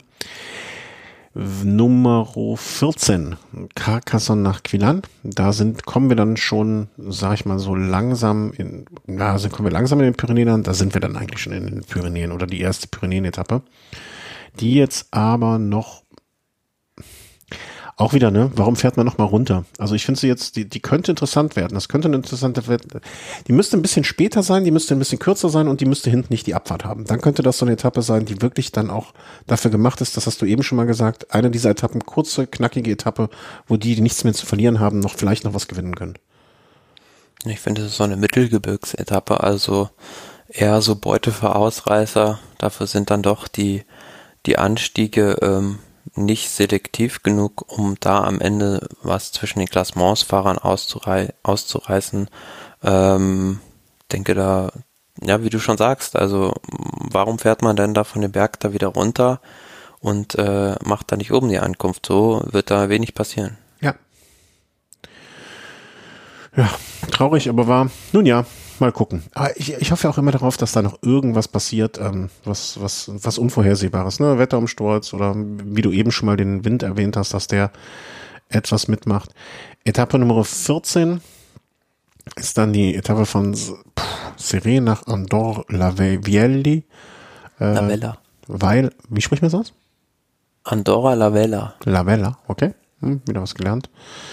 Ähm, sag mal so, unter einer waschechten Pyrenäen-Etappe hätte ich mir jetzt auch wiederum vorgestellt, dass es hinten nicht nochmal ins Ziel geht. Warum fahren die immer noch mal runter? Das äh, will mir nicht einleuchten. Das äh, kann natürlich auch teilweise dadurch bedingt sein, dass es natürlich nicht so einfach ist, immer auf so einem Berg eine Zielankunft äh, äh, zu veranstalten. Ähm, die so eine Zielanlage bei der Tour de France, die ist sehr groß, weil der Trost der Tour de France einfach nochmal äh, eine ganz andere Dimension hat als beim Giro oder bei der Vuelta und da kann man natürlich nicht immer auf so einem kleinen Departementssträßchen dann einen Platz finden, wo man dieses ganze Zielgelände aufbauen kann, aber auf der anderen Seite kann ich mir auch vorstellen, dass da so manche Gemeinde das ein oder andere Scheinchen bezahlt, um da Zielort sein zu dürfen. Ja, und ich denke mir auch, ähm, das ging ja früher auch, weißt du? Also man, man ist ja früher auch irgendwie oben am Berg angekommen, ohne dass man jetzt noch äh, da irgendwie bezahlt für hat. Also ich weiß es nicht so genau. Also ich bin, ich finde das, ich, ich bin ein bisschen, wie soll man sagen? Sind halt wieder so 14 Kilometer Abfahrt noch vom, vom letzten Berg runter. Ja, und das ist, ist meiner Meinung nach an der Stelle nicht nötig.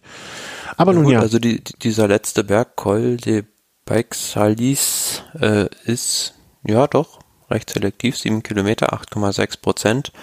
Vorher in Kombination mit dem Port dem Valira auf 2406 Metern. Gut, das also der Berg, also der Pass an sich ist eigentlich eine Autobahn, da wird nicht viel passieren, aber es geht natürlich schon ordentlich in die Beine dann. Mhm. Ich habe jetzt gerade gerade äh, habe ich die Erleuchtung. Also ich weiß jetzt, warum die Etappen so aufgebaut sind. Es ist ganz klar, man weiß, dass Chris Froome schlecht abfährt und man hat Angst, dass er dann doch doch noch mal Die Franzosen wollen einfach den, also den sonst auf der, sonst natürlich auf der Hand liegenden Sieg von Chris Froome äh, verhindern. Das ist der einzige Grund. Äh, ja, ansonsten, also äh, erinnerst du dich, dass das, also ich kann mich jedenfalls nicht erinnern, dass ich, dass wir da so oft schon drauf drüber, so oft drüber geschimpft haben, dass das so viel Abfall. Also ich meine, ich habe das ja schon immer gesagt, dass ich das blöd finde, ähm, wenn es sich vermeiden lässt, dann nochmal mm, irgendwie runterzufahren. Aber Generell finde ich es eigentlich gut, wenn vorher halt der, der Pass dementsprechend selektiv ist auch und es auch Sinn macht, von da nochmal runter, äh, Sinn ergibt, da von da nochmal runterzufahren. Also wenn es dann nicht von da noch irgendwie 30 Kilometer ins Ziel sind. Mhm. Also wenn es von oben noch 10 Kilometer Abfahrt sind, okay, meinetwegen. Aber so wie sie es jetzt machen, ist irgendwie so ein bisschen, ja, nicht Fisch, nicht Fleisch. Ja, genau. Genau so ist es. Also macht halt, macht für mich keinen Sinn. Aber nun ja, vielleicht, Entschuldigung, ähm, vielleicht braucht es, braucht es auch einfach mal einmal einem Jahr so eine Etappe. Ich meine, man kann den Klassikern, ähm, die auf klassische Etappen stehen, wird man wahrscheinlich sagen, ey, ihr habt doch den Ventoux, was wollt ihr denn? Und ähm, ja. Danach Montag Ruhetag in Andorra, auch ähm, wahrscheinlich der Tatsache geschuldet. Viele Profis wohnen da ja auch in der Gegend, ne? mal zu Hause vielleicht auch mal auftanken. Ja, und danach macht man dann weiter wie gewohnt. Ne? Man fährt äh, Berge, die durchaus alleine so gar nicht so schlecht werden. Col de Port, Col de la Cour, Col de Porte de Aspin. Aber dann fährt man von da auch wieder nochmal, denkt man sich, jetzt fahren wir nochmal 30 Kilometer den nächsten Ort, um nochmal ein bisschen Geld abzunehmen, mitzunehmen. Ja, auch das wieder so eine Etappe. Weiß ich nicht, was man damit bezwecken will. Ähm, drei richtig gute Berge eigentlich drin. Aber der letzte Berg, Col de Porte Aspé, äh, ja, der ist gut äh, 30 Kilometer noch vom Ziel entfernt. Und danach kommt halt eine recht steile Abfahrt und dann sehr, sehr langes Flachstück bis ins Ziel. Also das ist sehr, sehr schwierig für einen einzelnen Favoriten oder ja, Gesamtklassementsfahrer sich da irgendwo abzusetzen und zu behaupten. Aber mhm. wenn man ja äh, dem Namen nachgeht, ist es ja die Etappe für Richie Port mit dem Col de Port und dem Col de Porte, das P. Und dann geht's ja am nächsten Tag, ist das nicht am nächsten Tag noch weiter? Also äh, Col de Porte, Porte, Es werden die Porte-Spiele. Ja, das könnte gut sein.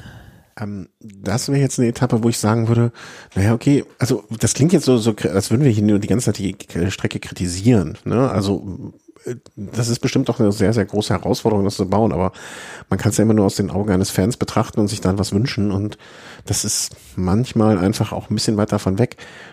Genauso hier, ne? Also wenn man jetzt die ersten, na, wie viel Kilometer könnte man weglassen? Also ne, so eine lange Anfahrt von 113 Kilometern, bis es losgeht. Naja, also mittlerweile werden die Fahrer müde sein, man muss vielleicht ein bisschen in den Tritt kommen auch und so weiter und so fort. Die Schwierigkeiten vorher sind quasi nicht vorhanden. Da hätte man auch die 100 Kilometer weglassen können und hätte vielleicht ein richtiges Feuerwerk bekommen. Entweder das oder aber man baut noch zwei Berge ein. Genau, ja. Das wäre natürlich auch gegangen. An sich ist die Etappe, ja, sehr Hinten nett, raus? möchte ich sagen. Also Muret, Saint-Laury-Soulan, äh, kennen viele diese Ankunft äh, Saint-Laury-Soulan am äh, Plat d'Ade. Ähm, gab schon oft bei der Tour de France, aber ich glaube in diesem Jahr fährt man, glaube ich, sogar noch ein äh, Stückchen weiter hoch und die gab's vor zwei oder drei Jahren schon mal, wo Quintana da gewonnen hat am Col du Portet, also richtig heftiger Berg zum Schluss, 16 Kilometer mit rund 9 Prozent im Schnitt, also da äh, werden richtig die Wetzen fliegen. Ja. Also das, ne, das sind so Tage, okay, ne, muss man vorher so lange fahren, aber der und dann auch natürlich der nächste Tag Tourmalet und äh, Luz Ardiden, da, ist so ein bisschen die Tour, wie wir sie mögen, ne? Ja, und das diese Kombination äh, Col du Tourmalet, Luz Ardiden, äh, erinnern sich ja die meisten wahrscheinlich noch an das Jahr 2003. Mm, ja, das war mm, das Jahr, wo auch Höllentour gedreht wurde, ne? Genau, es war jener Tag, als äh, Jan Ulrich schon, glaube ich, 70 Kilometer vom Ziel am Col du Tourmalet angegriffen hat und dann, ja, äh, eben in Luz Ardiden jeder, jener berühmte Junge mit dem gelben Beutel stand. Ja, wo Ulle wieder mal Herz gezeigt hat, wo er einfach hätte Gas geben müssen. Nee, hat er nicht. Nee, das hätte ihn, hätte ihn, hätte ihn nicht, äh, nicht zu ihm gepasst. Ähm, glaubst du, dass diese zwei Tage am Ende die entscheidenden der Tour werden? Oder ich habe irgendwie so ein Gefühl, dass das sind so Sachen, die können die Fahrer, aber denen man kann es ja auch vielleicht versuchen, positiv zu sehen. Die anderen Tage können, es sind viel schwieriger auszurechnen und Hand zu haben. So gerade so ein Team Ineos kann ich mir vorstellen, die haben auch für so komische Etappen, die wir jetzt hier uns so angucken und sich denken, hör, was denn los? Ähm, haben die vielleicht Pläne schon? Ne? Vielleicht, man kann es einfach mal kurz machen. Äh, Etappe Nummer 19 kannst du komplett vergessen. Also, ne, keine Ahnung, was da passieren soll, was sie sich da vorgestellt haben. Sprinter Das ist eine. Sprinter-Etappe noch. Ja, wollen wir die Sprinter, den Sprinter nochmal einen Anreiz geben, weiterzufahren. Ähm, Etappe Nummer 20 können wir auch ganz kurz machen. Zeitfahren, ja. Ne, aber wird, wird natürlich entspannend und das wird das Ganze wahrscheinlich vielleicht je nach Konstellation hinten raus noch entscheiden, aber ist jetzt auch nichts irgendwie ein Zeitfahren, was besonders ist. Also 30 Kilometer mehr oder minder flach. Die paar Höhenmeter da sollten, sollten für keine Anstrengung sein und dann sind wir in Paris. Also im Prinzip, wenn man jetzt so gesamtklassementtechnisch es sich anschaut, wären die Etappen Nummer 17 und 18 die, wo man sagen kann, okay, das sind die klassischen Tour-Etappen, wo man etwas erwarten könnte. Aber ich finde gerade die Unberechenbarkeit der Etappen vorher sind vielleicht dann, dann auch der Reiz diesmal, um es einen positiven Spin zu bekommen. Wenn man es positiv sagen will, ja, richtig. Ähm, und die Teams äh, müssen halt kreativ sein in diesem Jahr, wenn sie große Zeitabstände herbeiführen wollen. Mhm. Und vielleicht ist das ja auch der Hintergedanke, den man so bisher gar nicht gesehen hat, ähm, im Sinne von, das könnte den Reiz ausmachen diesmal. Und da wiederum habe ich dann aber auch wieder ein bisschen Angst, weil wenn ein Team planen kann, vorhersehen kann oder Plan A, B und C in der Tasche hat, plus sich an, angriffslustig zeigen möchte oder zeigt auch, dann ist das Team Ineos und dann wird die, wird die Sache relativ schnell ganz klar. Das befürchte ich jetzt fast noch mehr, als ich es vorher schon befürchtet habe, so wie ich es ausspreche und mir überlegt habe. Glaube ich nicht. Also Oh, dafür ist halt, beim Trinken, äh, beim Trinken abgewürgt habe. Sorry. ich glaube, das ist, äh, dafür ist äh, die Spitze also äh, zu gut besetzt und ähm, ja, das wird zu lange offen bleiben. Es sind äh, zu viele gute Rivalen in diesem Jahr. Das ist schön. Da, ähm, da hast du mir jetzt Mut gemacht. Ähm, kommen, wir da, kommen wir doch einfach dazu, zu den Rivalen. Ähm, schauen wir doch einfach mal, also ich rufe mir jetzt mal die Teams auf und ähm, ich denke, ein paar Rivalen, also ne, wenn man, wenn man, sprechen wir über die Offenkundigen. Also wer sind die Offenkundigen? Das sind Roglic, Pogacar als äh, Fahrer, die gegen die Phalanx der äh, Ineos-Fahrer da angreifen werden. Und ich glaube, das sind auch diejenigen, die es, wenn du jetzt äh, jemanden schlagen möchtest, ähm, ähm, ähm die, die es über dies laufen muss. Ne? Pogacar, Roglic, dann natürlich ähm, Thomas und Carapaz von Team Ineos. Die, die vier wären für mich jetzt so, sag ich mal, die, die wo es mich am wenigsten überraschen würde, wenn einer von den Vieren vorne steht, wenn ich mir so den Gesamt. Ja, wenn ich, wenn man so, also mal so Sterne vergeben würde, würde ich sagen, gibt zwei Fahrer mit fünf Sternen. Das sind eben diese beiden Slowenen, die eine Stufe über allen anderen von der individuellen Klasse stehen, Pogacar und Roglic. Dann würde ich so sehen, ja, mit dreieinhalb, vier Sternen halt dieses äh, Ineos äh, Trio, Garen Thomas, Richard Carapaz und äh, Richie Port und dann, ja, kann man darüber streiten, zwei oder drei Sterne, ja, für ganz viele Fahrer, also ja. für eine ganze Gruppe von Fahrern, die dann kommt, wie einem Rigoberto Uran, vielleicht einen Alaphilippe, vielleicht ähm, Lopez. diese ganze Mo Lopez, ja genau, diese ganze ganze hm. Movie-Star-Phalanx, die ich da jetzt aufzählen wollte. Ach, Lopez, Enric Mas zähle ich auch noch dazu. Ähm, ja, also da gibt's viele, viele, ähm, die so sage ich mal, ähm, ich glaube also dieser Platz, sagen wir so, die Plätze äh, fünf bis zehn werden ähm, so schwer berechenbar sein bei der Tour wie kaum in einem Jahr zuvor. Ich würde sogar fast noch so, also ich würde sagen so bis 15 fast, weil da sind auch, finde ich, so manche so manche Fahrer dabei, wo ich sagen würde, ey, in jedem Jahr hätte man gesagt, ey, der gehört auf jeden Fall zu einem Podiumskandidaten für die Gesamtwertung. Ne? Also was ist mit so einem Nara Quintana? Der ist so ein komplett irgendwie so, ne, da, da kann alles zwischen Platz drei und Platz 15 passieren, finde ich.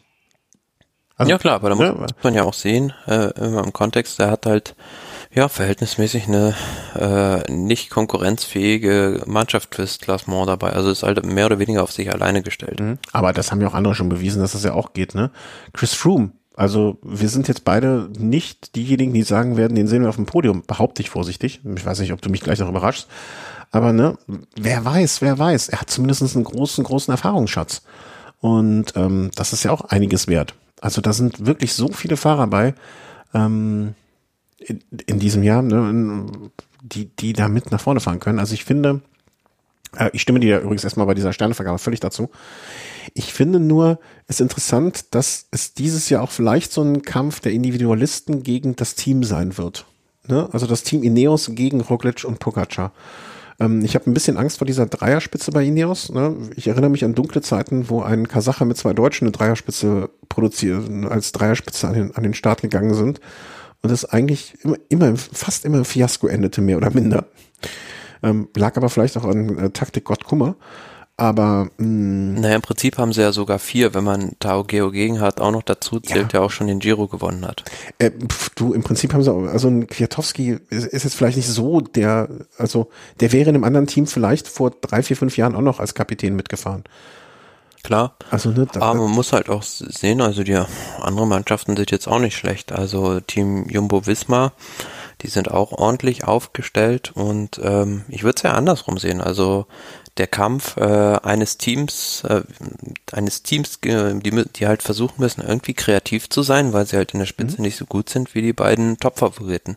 Ja, äh, du, das wollte ich, aber dann habe ich das nur nicht so ausdrücken können, wie es ah, war. Ja. Weil das meine ich auch. Also genau, ne, das Team gegen die, die Solisten, die auch natürlich was hinter sich haben, aber ich glaube, so, so um das ein bisschen zuzuspitzen oder auf den Punkt zu bringen, ähm, ne, also Raphael Maika bei Team ähm, Emirates, natürlich auch äh, Hirschi, Formulo Costa, das sind natürlich auch alles gute Leute, ne?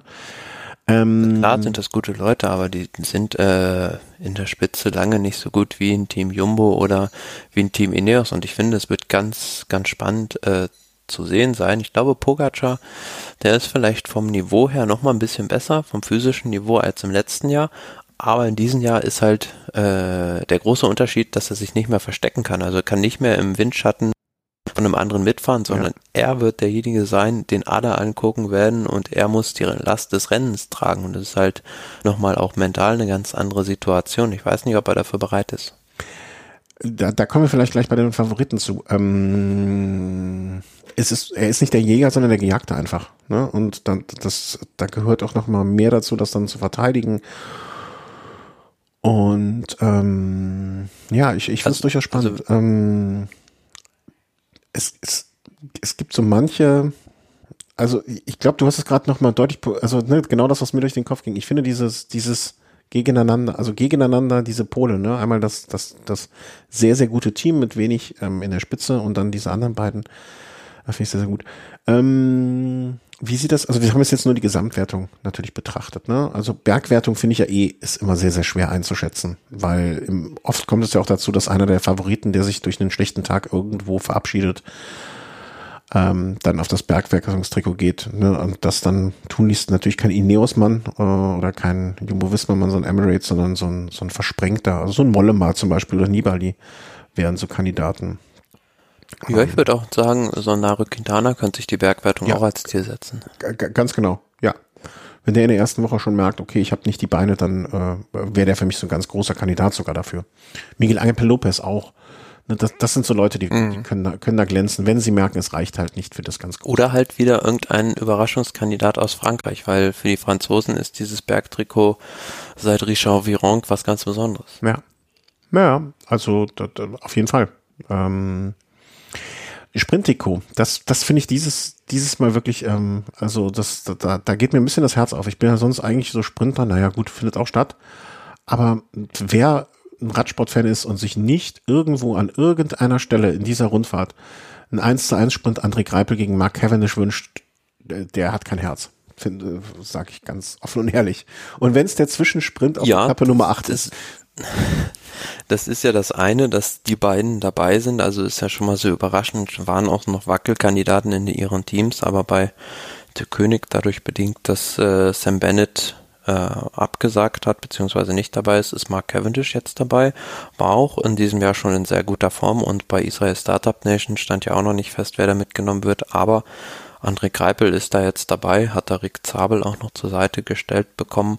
Und beide sehe ich durchaus in den Massensprints äh, als ein oder andere Mal in den Top 5, kann mir sogar vorstellen, Cavendish sehe ich sogar vielleicht noch ein bisschen besser in Form als Greipel, dass der noch eine, eine Tour-Etappe abschießt, aber das ist ja das eine, ähm, auf diesen reinen Flach Flachsprints, wer da die Etappensiege holt. Und das grüne Trikot, äh, eine Wertung, wo man gesagt hätte vor drei, vier Jahren, okay, Peter Sagan, wenn der ohne Sturz durch wird das sicher gewinnen, aber in diesem Jahr gibt es da, finde ich, ganz, ganz viele Kandidaten. Ähm, für mich ist sogar Top-Favorit, finde ich, Sonny Colbrelli nach den Auftritten, die er gezeigt hat. Und dann hast du halt so Kandidaten wie ein Arno Demar, wie einen Caleb Ewan, einen Wout van Art, wenn er darauf fahren will, was er erstmal verneint hat, aber will ja nichts heißen. Oder auch beispielsweise einen Michael Matthews. Mhm. Ja, da gibt es sehr, sehr viele. Also Caleb Ewan auch noch. Aber ich, ich ganz ehrlich, das Kurs ist mir doch drecksegal. Ich will einmal diesen Sprint noch sehen. Und wenn es wirklich irgendwo ein Zwischensprint ist, wo sich alle verabreden, also das soll man denen doch einfach gönnen. Das würde mich so freuen. Glaubst du, es wird, glaubst du, was ist möglich im Pro, so pro, durchprofessionierten Radsport, dass man sich irgendwie so, so ein bisschen vereinbart, alles klar, pass mal auf, nur der Show wegen und nur der guten alten Zeiten willen, ähm, die zwei fahren noch mal einen Sprint, Zwischensprint von Etappe Nummer 6 aus oder irgendwie sowas. ich weiß gar nicht, ob die das selber wollen. Ach so. Du meinst, dass sie schon so in die alte Ecke gestellt werden? Ja, so hatte ich ja. Stimmt. Ja, aber ich rechne fest damit, dass die beiden äh, in den Massensprints weit vorne mit dabei sind. Ja. Das wird mich freuen. Also, ja, also so viele Supersprinter sind, also sehe ich da nicht, die, die viel schneller sind als die beiden. Hm, also ich sehe, also wenn du mich fragst, bei den, wenn man jetzt nicht auf das Punktetrikot achtet, sondern einfach nur Sprint Ankünfte und ne, klassische flache Sprints, dann wird, also wenn er noch einigermaßen die Form aus der Vergangenheit, Caleb Youn ist da für mich so der ganz klare Kandidat, der da vieles abschießen wird. Genau, den sehe ich auch als, als Top-Favoriten für die Flachsprints. Hat man ja beim Giro in diesem Jahr schon gesehen. Und dann halt äh, einen Arno Demar hast du beispielsweise noch, einen Tim Merlier, der beim Giro auch eine Etappe gewonnen hat, so ein Chase Bowl vielleicht. Buhani. Buhani ja, hat aber auch vielleicht nicht mehr die Klasse früherer Jahre. ist räumt, er dafür. Er räumt die anderen einfach weg. genau, ist er dafür gut, einen Unfall zu verursachen. Ja, genau. Mal gucken, wie lange er dabei ist. Und ähm, ja, aber da hört es dann auch schon irgendwo auf und da sehe ich dann, dann auch schon, ja, sogar auf Augen, Augenhöhe mit den gerade genannten, den André Keipel und einen Mark Cavendish. Und Mark Cavendish darf man nicht unterschätzen. Der fährt beim Team der König Quickstep und der hat äh, einen kompletten Sprintzug nur auf sich ausgerichtet. Mhm. Ich hoffe, dass wir uns in drei Wochen widersprechen und ich dir sage, da hattest du so dermaßen recht und es freut mich sehr. Das wäre toll. Ähm, Jugend, äh, Jugendtrikot sage ich schon, äh, weißes Trikot wird, ähm, denke ich mal, relativ offensichtlich über Pogacar laufen. Da machen wir uns nichts vor. Also da jeder, der sagt, ähm, das gewinnt, also natürlich immer vorausgesetzt, äh, alle kommen gesund durch und es ist jetzt keine mh, kein Sturz, keine Krankheit oder sonst etwas kommt. Unter normalen Umständen ist das, glaube ich, das am gesetztesten Trikot, oder?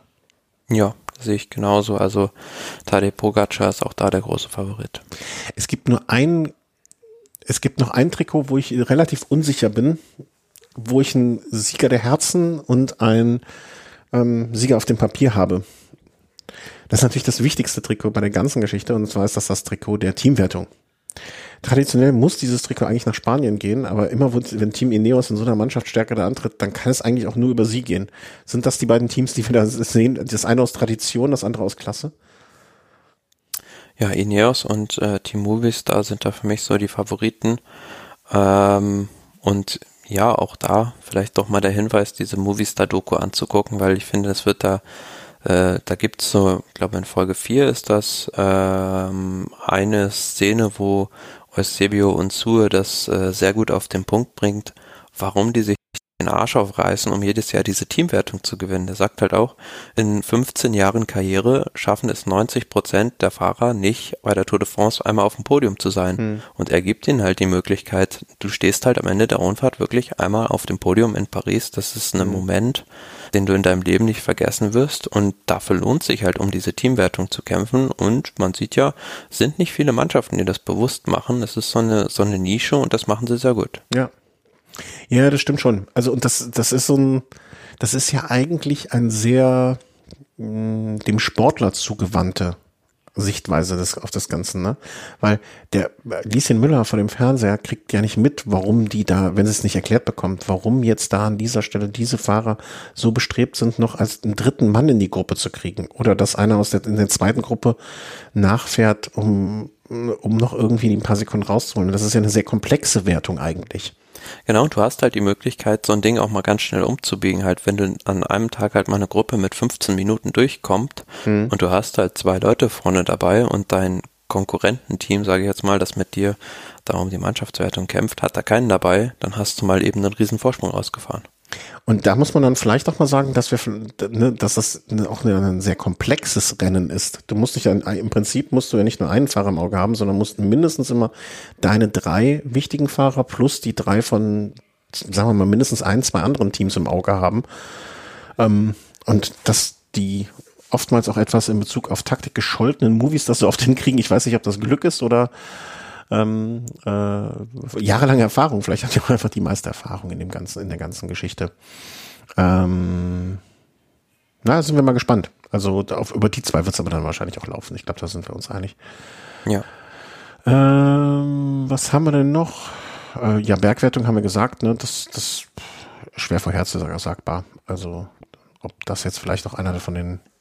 Ich, ich tippe einfach mal bevor wir jetzt gleich hier offiziell unseren Sieger der Herzen und den Sieger ähm, offiziell bekannt geben. Ich tippe, glaube ich, es wird irgendwas passieren, dass Carapaz, ähm, ja, Carapaz ist zu sehr Helfer.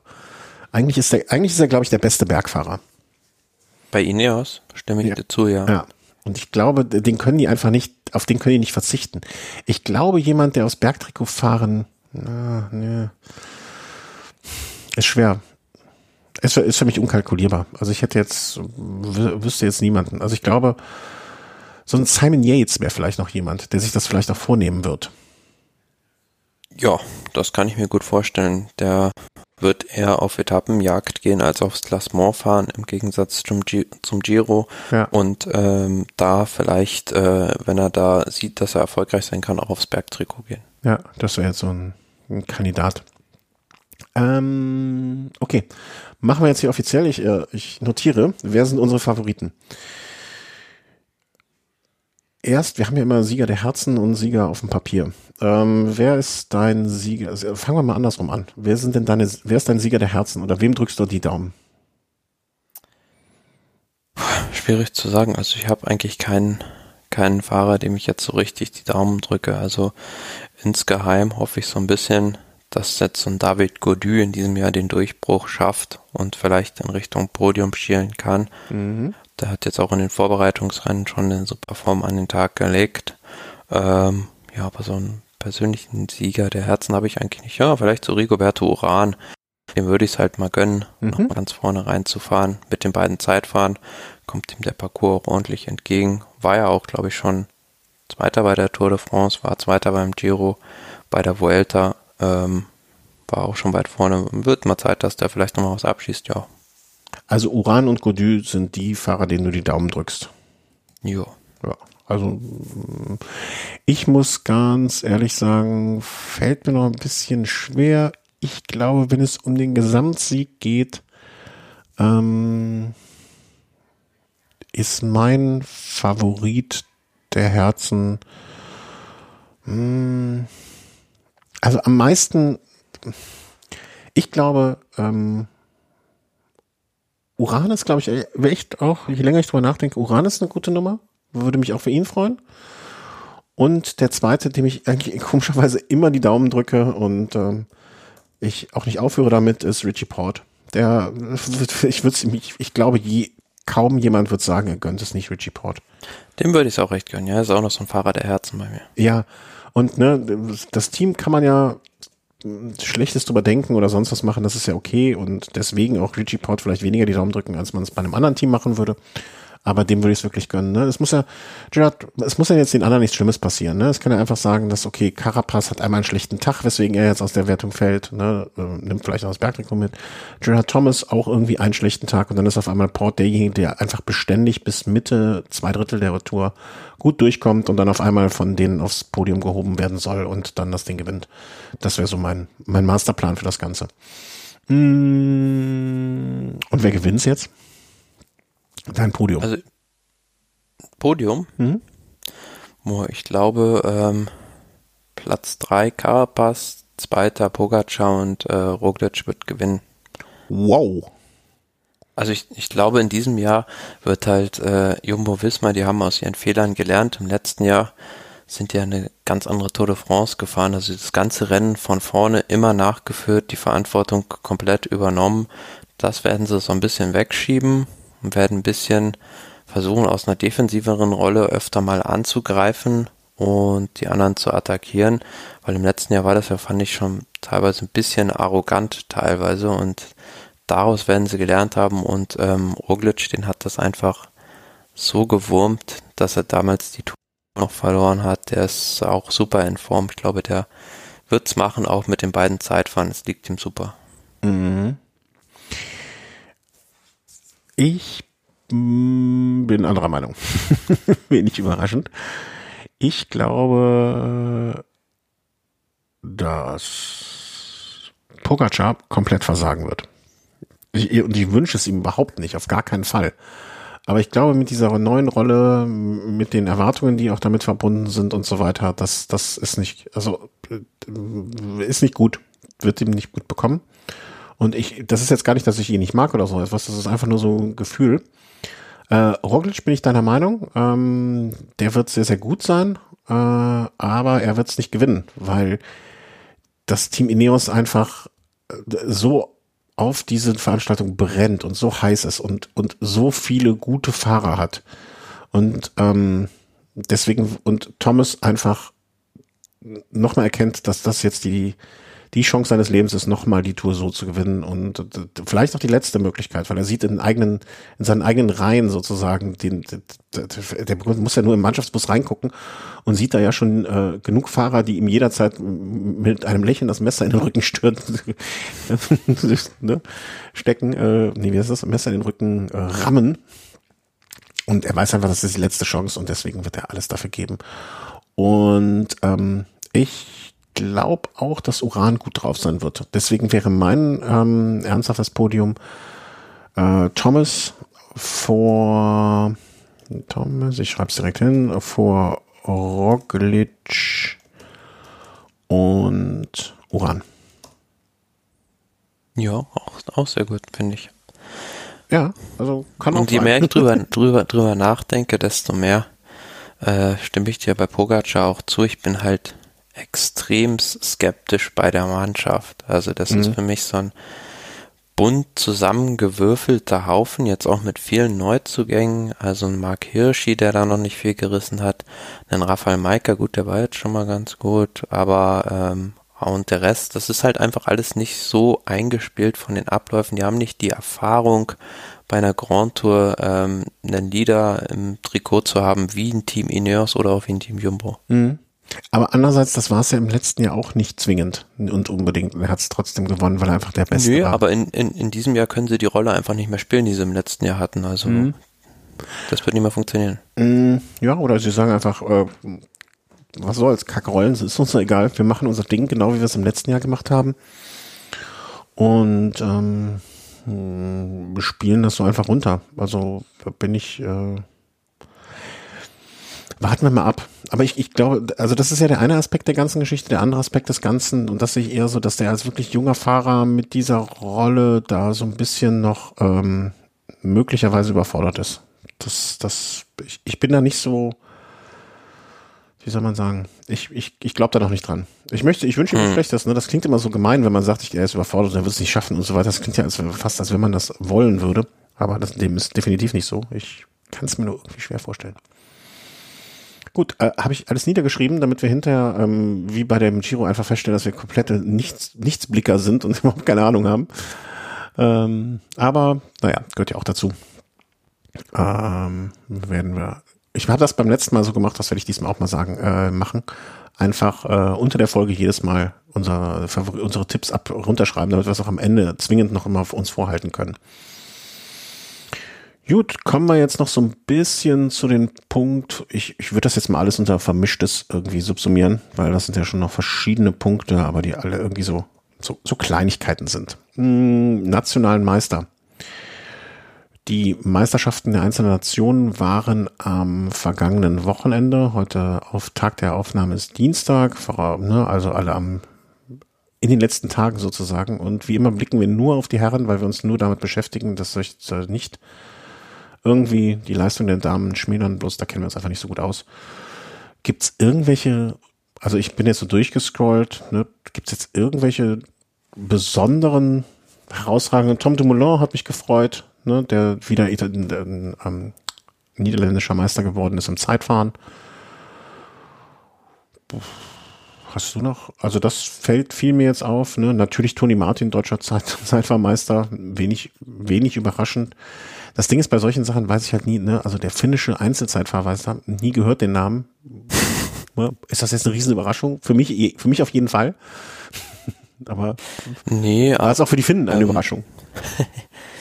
Für was noch überraschend war in Italien vielleicht äh, Sonny Colbrelli auf einem recht schwierigen Kurs, also ähnlich dem WM-Kurs letztes Jahr in Imola ist er halt italienischer Meister geworden.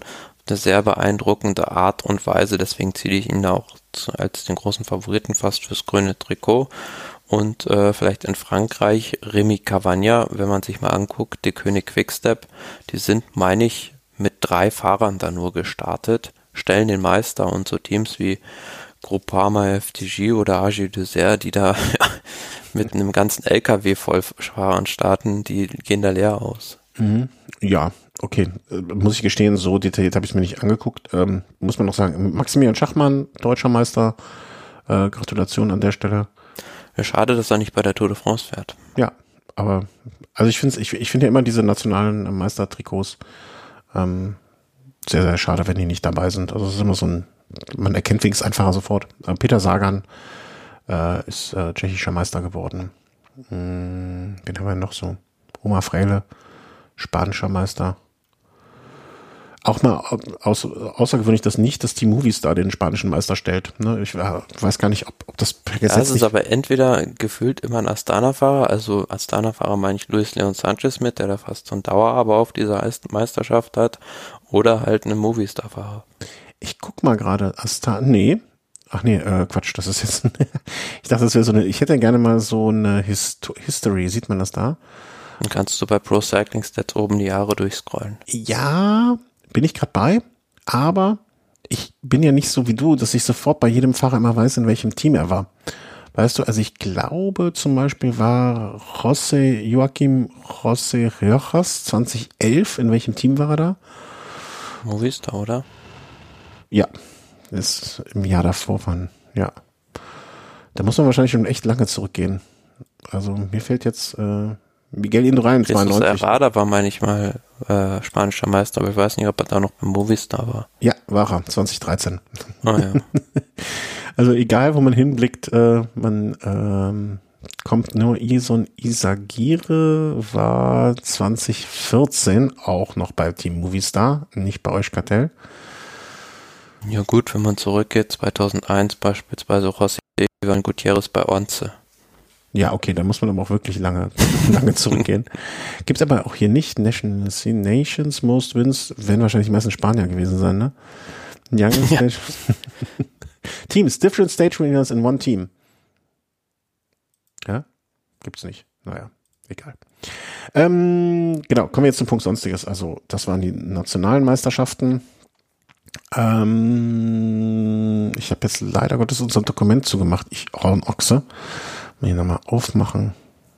Kann auch so dumm sein.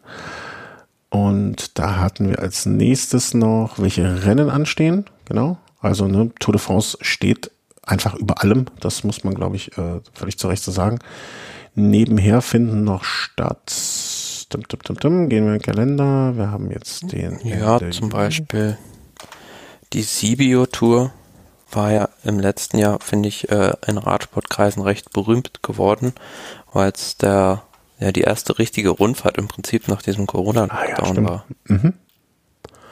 Aber ich finde immer, also während der Tour sollten eigentlich, also kann auch jedes andere Rennen einfach nicht stattfinden. Das finde ich immer. Also da, das ist so über, über, überlagernd alles. Ähm, 26.06. bis 18.07. Ich guck mal bis zum 18.07. Ja, dann so einzelne kleine Rennen, Sibiu-Tour, wie du schon sagst, Bulgarien-Rundfahrt. Ähm, dum, dum, dum, dum, was haben wir noch? Ach, nichts Bedeutung. Zwei, zwei Rennen im Jahr. Nö, es sind in diesem Jahr nicht viele große Rennen zwischen äh, während der Tour de France bedingt, dadurch natürlich, dass der hinterher auch gleich Olympia ist. Ja. In the Footsteps of the Romans gibt's noch ein Rennen, was so heißt. Gut, dann haben wir noch zwei vermischte Meldungen. Marcel Sieberg, ähm, habe sehr schöne Bilder gesehen, gepostet von, ähm, na, sag mal schnell, Christian Knees, so aus ihrer gemeinsamen Vergangenheit. Ähm, wirklich sehr, sehr lange Zeit. Ähm, hört auf nach dieser Rundfahrt, äh, nach dieser Saison. Hm, ich sag mal, nach jetzt fünf, zehn Jahren, 16 Jahren Profikarriere kann man das auch mal machen. Viel rumgekommen, viel gesehen. Ich finde immer noch ähm, Marcel Sieberg ohne André Greipel komisch. Aber das ist das, das, das Duo wurde irgendwann mal getrennt. Ähm, ich denke nicht, dass es im Streit passiert ist, aber irgendwie gehören die für mich so symbiotisch schon fast zusammen. Und ja, ist jetzt bei Bahrain Victorious und er hört am Ende des Jahres auf. Ja, also eine sehr, sehr verdiente Karriere auf jeden Fall und ähm, so einer, äh, an dem man sich auch immer erinnern wird, weil er natürlich so ein bisschen durch seine Größe zum einen immer rausgeragt hat aus dem Feld, aber zum anderen, wie du schon sagst, verbindet man ihn natürlich immer damit, dass er die rechte Hand von André Greipel war. Mhm. Und ich glaube aber auch, dass das jemand, so jemand sein wird, wie jetzt zum Beispiel auch Christian Knees oder ähm, Aldag oder so, die man weiter im Radsport irgendwie unterwegs sehen wird. Also und das sind ja in der Regel dann äh, immer diese strategischen Köpfe bei den sportlichen Leitern, sind ja selten die großen Kapitäne, die Ja. die Rundfahrten gewonnen haben, die hinten im Auto sitzen und äh, die Taktik bestimmen, sondern eher die Leute, die auch wirklich in der Helferrolle waren und wissen, wie man so ein Team organisiert. und wie man auch so ein Rennen besser liest, liest ne? wo man vielleicht Genau. viel mehr seine, seine, also während sich ein Profi darum kümmert, das klingt jetzt blöd, aber um sich kümmern muss mir primär, ne, vielleicht noch so den ein oder anderen Fahrer mit im Blick hat, waren solche oder waren und sind es solche Leute, die das große Ganze sehen müssen.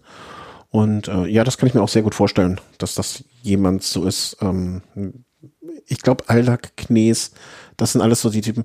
Und ich finde es einfach an der Stelle auch ähm, so unfassbar traurig, dass man solch wahrscheinlich mutmaßlich klugen Köpfe hat, aber dass man die auch nicht irgendwie in den Verband eingefangen kriegt. Ne, weil der BDR ist ja nun wirklich nicht das, was man als jetzt herausragenden Radsportverband ansehen würde. Und ähm, ja, das finde ich ein bisschen, ein bisschen schade, dass man die nicht da eingefangen bekommt. Andererseits, ne, also würde, an deren, die haben auch wahrscheinlich sehr, sehr gute Gründe, sich da nicht vereinnahmen zu lassen, zumindest im Moment. Hoffentlich wird das mal irgendwann in Zukunft so, in den nächsten, im nächsten Jahrzehnt vielleicht sollte man das ja mal hinbekommen, dass man auch im, im Verband da mal besser aufgestellt ist. Zumindest wirkt es so nach außen, als sei es nicht unbedingt der Fall, um es sehr vorsichtig auszudrücken. Und dann gibt es noch Gerüchte ähm, oder sich verdichtende Gerüchte um Peter Sagan.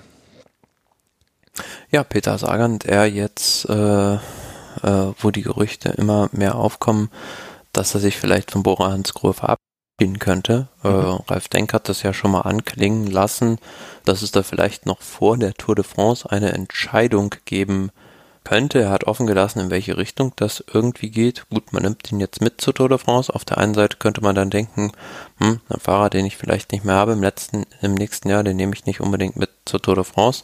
Auf der anderen Seite heißt es jetzt, ähm, Gazzetta dello Sport berichtet und die sind in der Regel immer ganz gut informiert, was so Fahrertransfers angeht, dass äh, der kurz vor der Unterschrift beim Team äh, Total Energy steht. Also die heißen jetzt nicht mehr Total Direct Energy, sondern Total Team Total Energy und haben auch neue Trikots, das nur nebenbei. Ähm, ja, dass er da hingehen soll und ähm, für mich wäre das so ein Transfer oder eine Mannschaft, wo er halt gut hinpassen würde. Also da kann er ähm, im Prinzip hat er dann rundum sorglos Paket bei der Mannschaft, kann da Specialized mitbringen, kann da fünf, sechs Leute mitbringen und auch seinen ganzen Betreuerstab. Mhm. Edwald Bossenhagen ist wahrscheinlich nicht ganz so am- amused, kann ich mir vorstellen. Ähm, Aber letztlich muss man ja sagen, äh, diese französischen Teams, das ist schon auffällig. Wenn die mal so einen ausländischen Star holen, also ähm, das ist ja genau das Team ein guter Beispiel, gutes Beispiel. Also die haben ja Niki Terpstra mal geholt auf Mhm. dem Höhepunkt seiner Schaffenskraft, als er damals bei der König oder Quickstep war es ja noch, die Flandern-Rundfahrt mal gewonnen hat. Hinterher bei der Mannschaft hat er nichts mehr gerissen, auch jetzt so ein Edwald Boasson Hagen. nix. Habe ich jetzt noch wenig von gesehen. Also ja, das ist äh, nicht so einfach für ausländische Fahrer, da in französischen Mannschaften Fuß zu fassen. Vielleicht aber auch, weil sie dann nicht so eine Entourage mitbringen wie ein Peter Sagan, der einfach ja auch seinen Wohl- Wohlfühl, seine Komfortzone, seine Wohlfühlzone einfach mitbringt. Ne? Und dem ist dann auch, äh, klingt jetzt wirklich ein bisschen übertrieben oder hart, aber vielleicht auch gar nicht so wichtig, ne? also wo er fährt. Wenn er mit seinen zwei, drei Leuten unterwegs ist, dann ist das vielleicht für ihn auch, ne, also mein Gott, ob er jetzt in Frankreich ist oder in, äh, in, in Deutschland oder, ne, also wahrscheinlich gar nicht so wichtig. Ne, und ja, mal gucken. Also so, so richtig. Also aus, aus persönlicher Sicht hoffe ich inständig, dass dieser Transfer zustande kommt und dass Peter Sagan äh, das Team Bora Hansgrohe verlässt, weil ich glaube, das wird eine enorme Befreiung für die Mannschaft sein, äh, wenn, wenn der da nicht mehr fährt. Ja, das glaube ich auch. Also er war zu, zu wie wir es glaube ich schon mal gesagt haben, ne, er war zu einer gewissen Zeit der richtige Mann am richtigen Ort für dieses Team.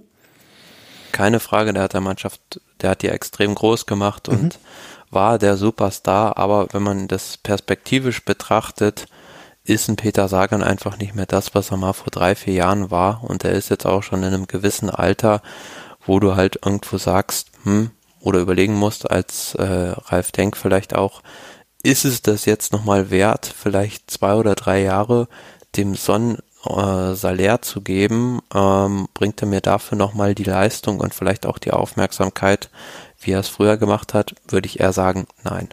Absolut. Also für mich schon fast zu spät die Entscheidung. Das kann man kann man vielleicht, also na klar, ne, als, als ich weiß nicht, wie lange der letzte Vertrag war. Ich mein, meine Erinnerung, mich zu können, drei Jahre, zwei Jahre, wo in dem Moment, wo du den Vertrag machst, weißt du ja nicht, was die nächsten Jahre dann bringen. Aber na klar. ich glaube, also da, den Schritt hätte man auch schon früher machen können.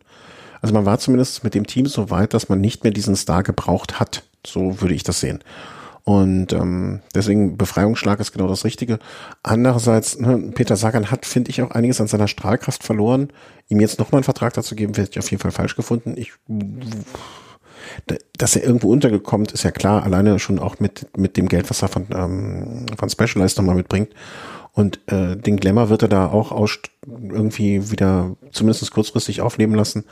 Aber hm, weißt du, wie viele Jahre Vertrag? Ach nee, ist ja noch gar nicht raus, ne? Also, aber also mehr als zwei Transfers Jahre. Transfers dürfen ja offiziell sowieso erst ab dem 1. August verkündet werden. Aber mehr als zwei Jahre werden ihm ja da auch nicht geben. Und dann. Nee, das denke ich auch nicht. Und dann wird es dann auch langsam, aber sicher, ne, wie alt ist er jetzt? Ja, 31, dann kriegt er vielleicht nochmal einen Vertrag mit 33, 34.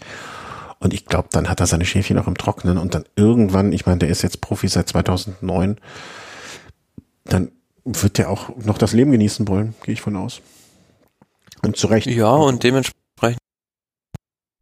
auch schon verschiedene Fahrer gehandelt. Also wir haben da über einen Sampit schon gesprochen, über einen Almeida wurde schon gesprochen und jetzt neuerlich gibt es auch das Gerücht, dass die an Vlasov äh, interessiert sein sollen. Ah. Okay, okay. Ja, sind wir gespannt.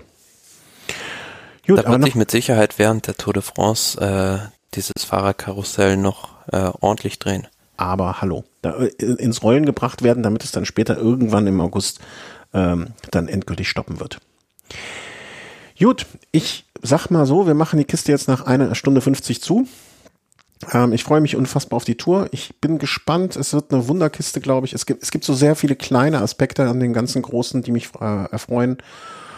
Und ähm, wir werden gucken, dass wir so zumindestens, äh, also es ist jetzt bei mir kein Urlaub geplant bisher. Insofern werde ich drei Wochen auch durchsenden können. Also nicht jeden Tag, sondern gucken, ob wir so den Rhythmus, ich fand den Rhythmus vom Giro immer so zweimal die Woche eigentlich ganz gut, ob wir das hinkriegen. Ähm, ne, wie ihr wisst, wir haben auch noch einen Job und ein Privatleben, aber ich glaube, das kann man so zumindest als erstrebenswertes Ziel sehen.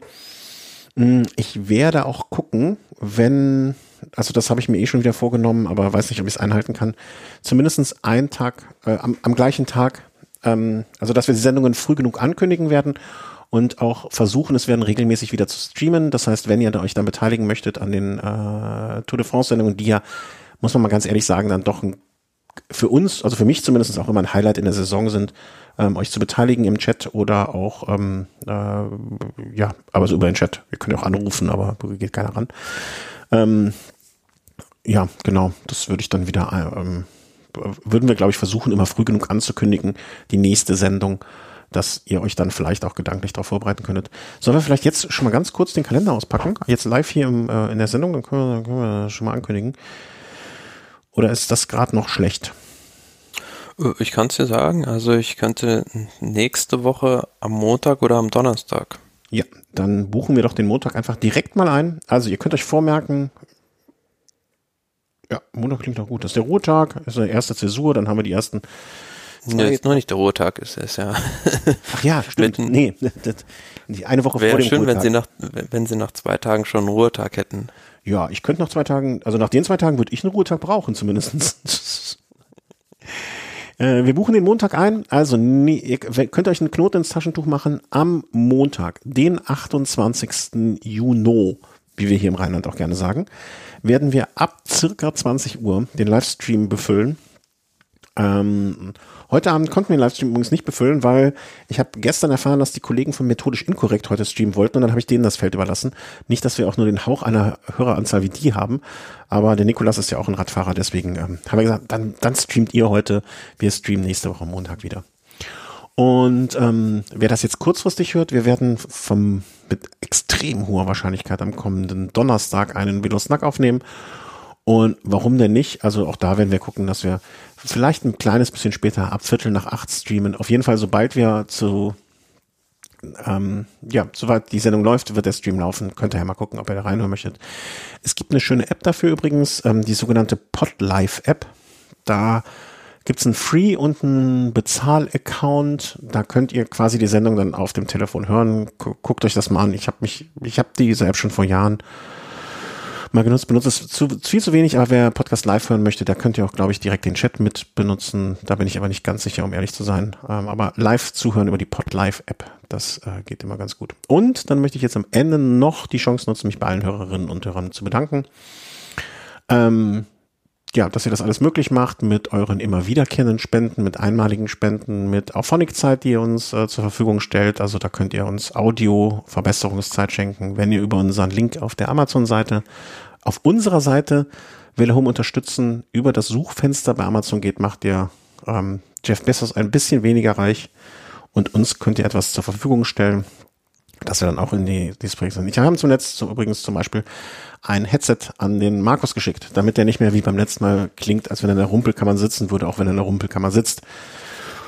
Gut, das war jetzt nur so das am Ende und wir hören uns wieder als Velo Race am kommenden Montag, den 28. Schönen Abend, macht es gut und passt auf euch auf, genießt die Tour. Bis dahin. Tschüss. Bis dann. Tschüss.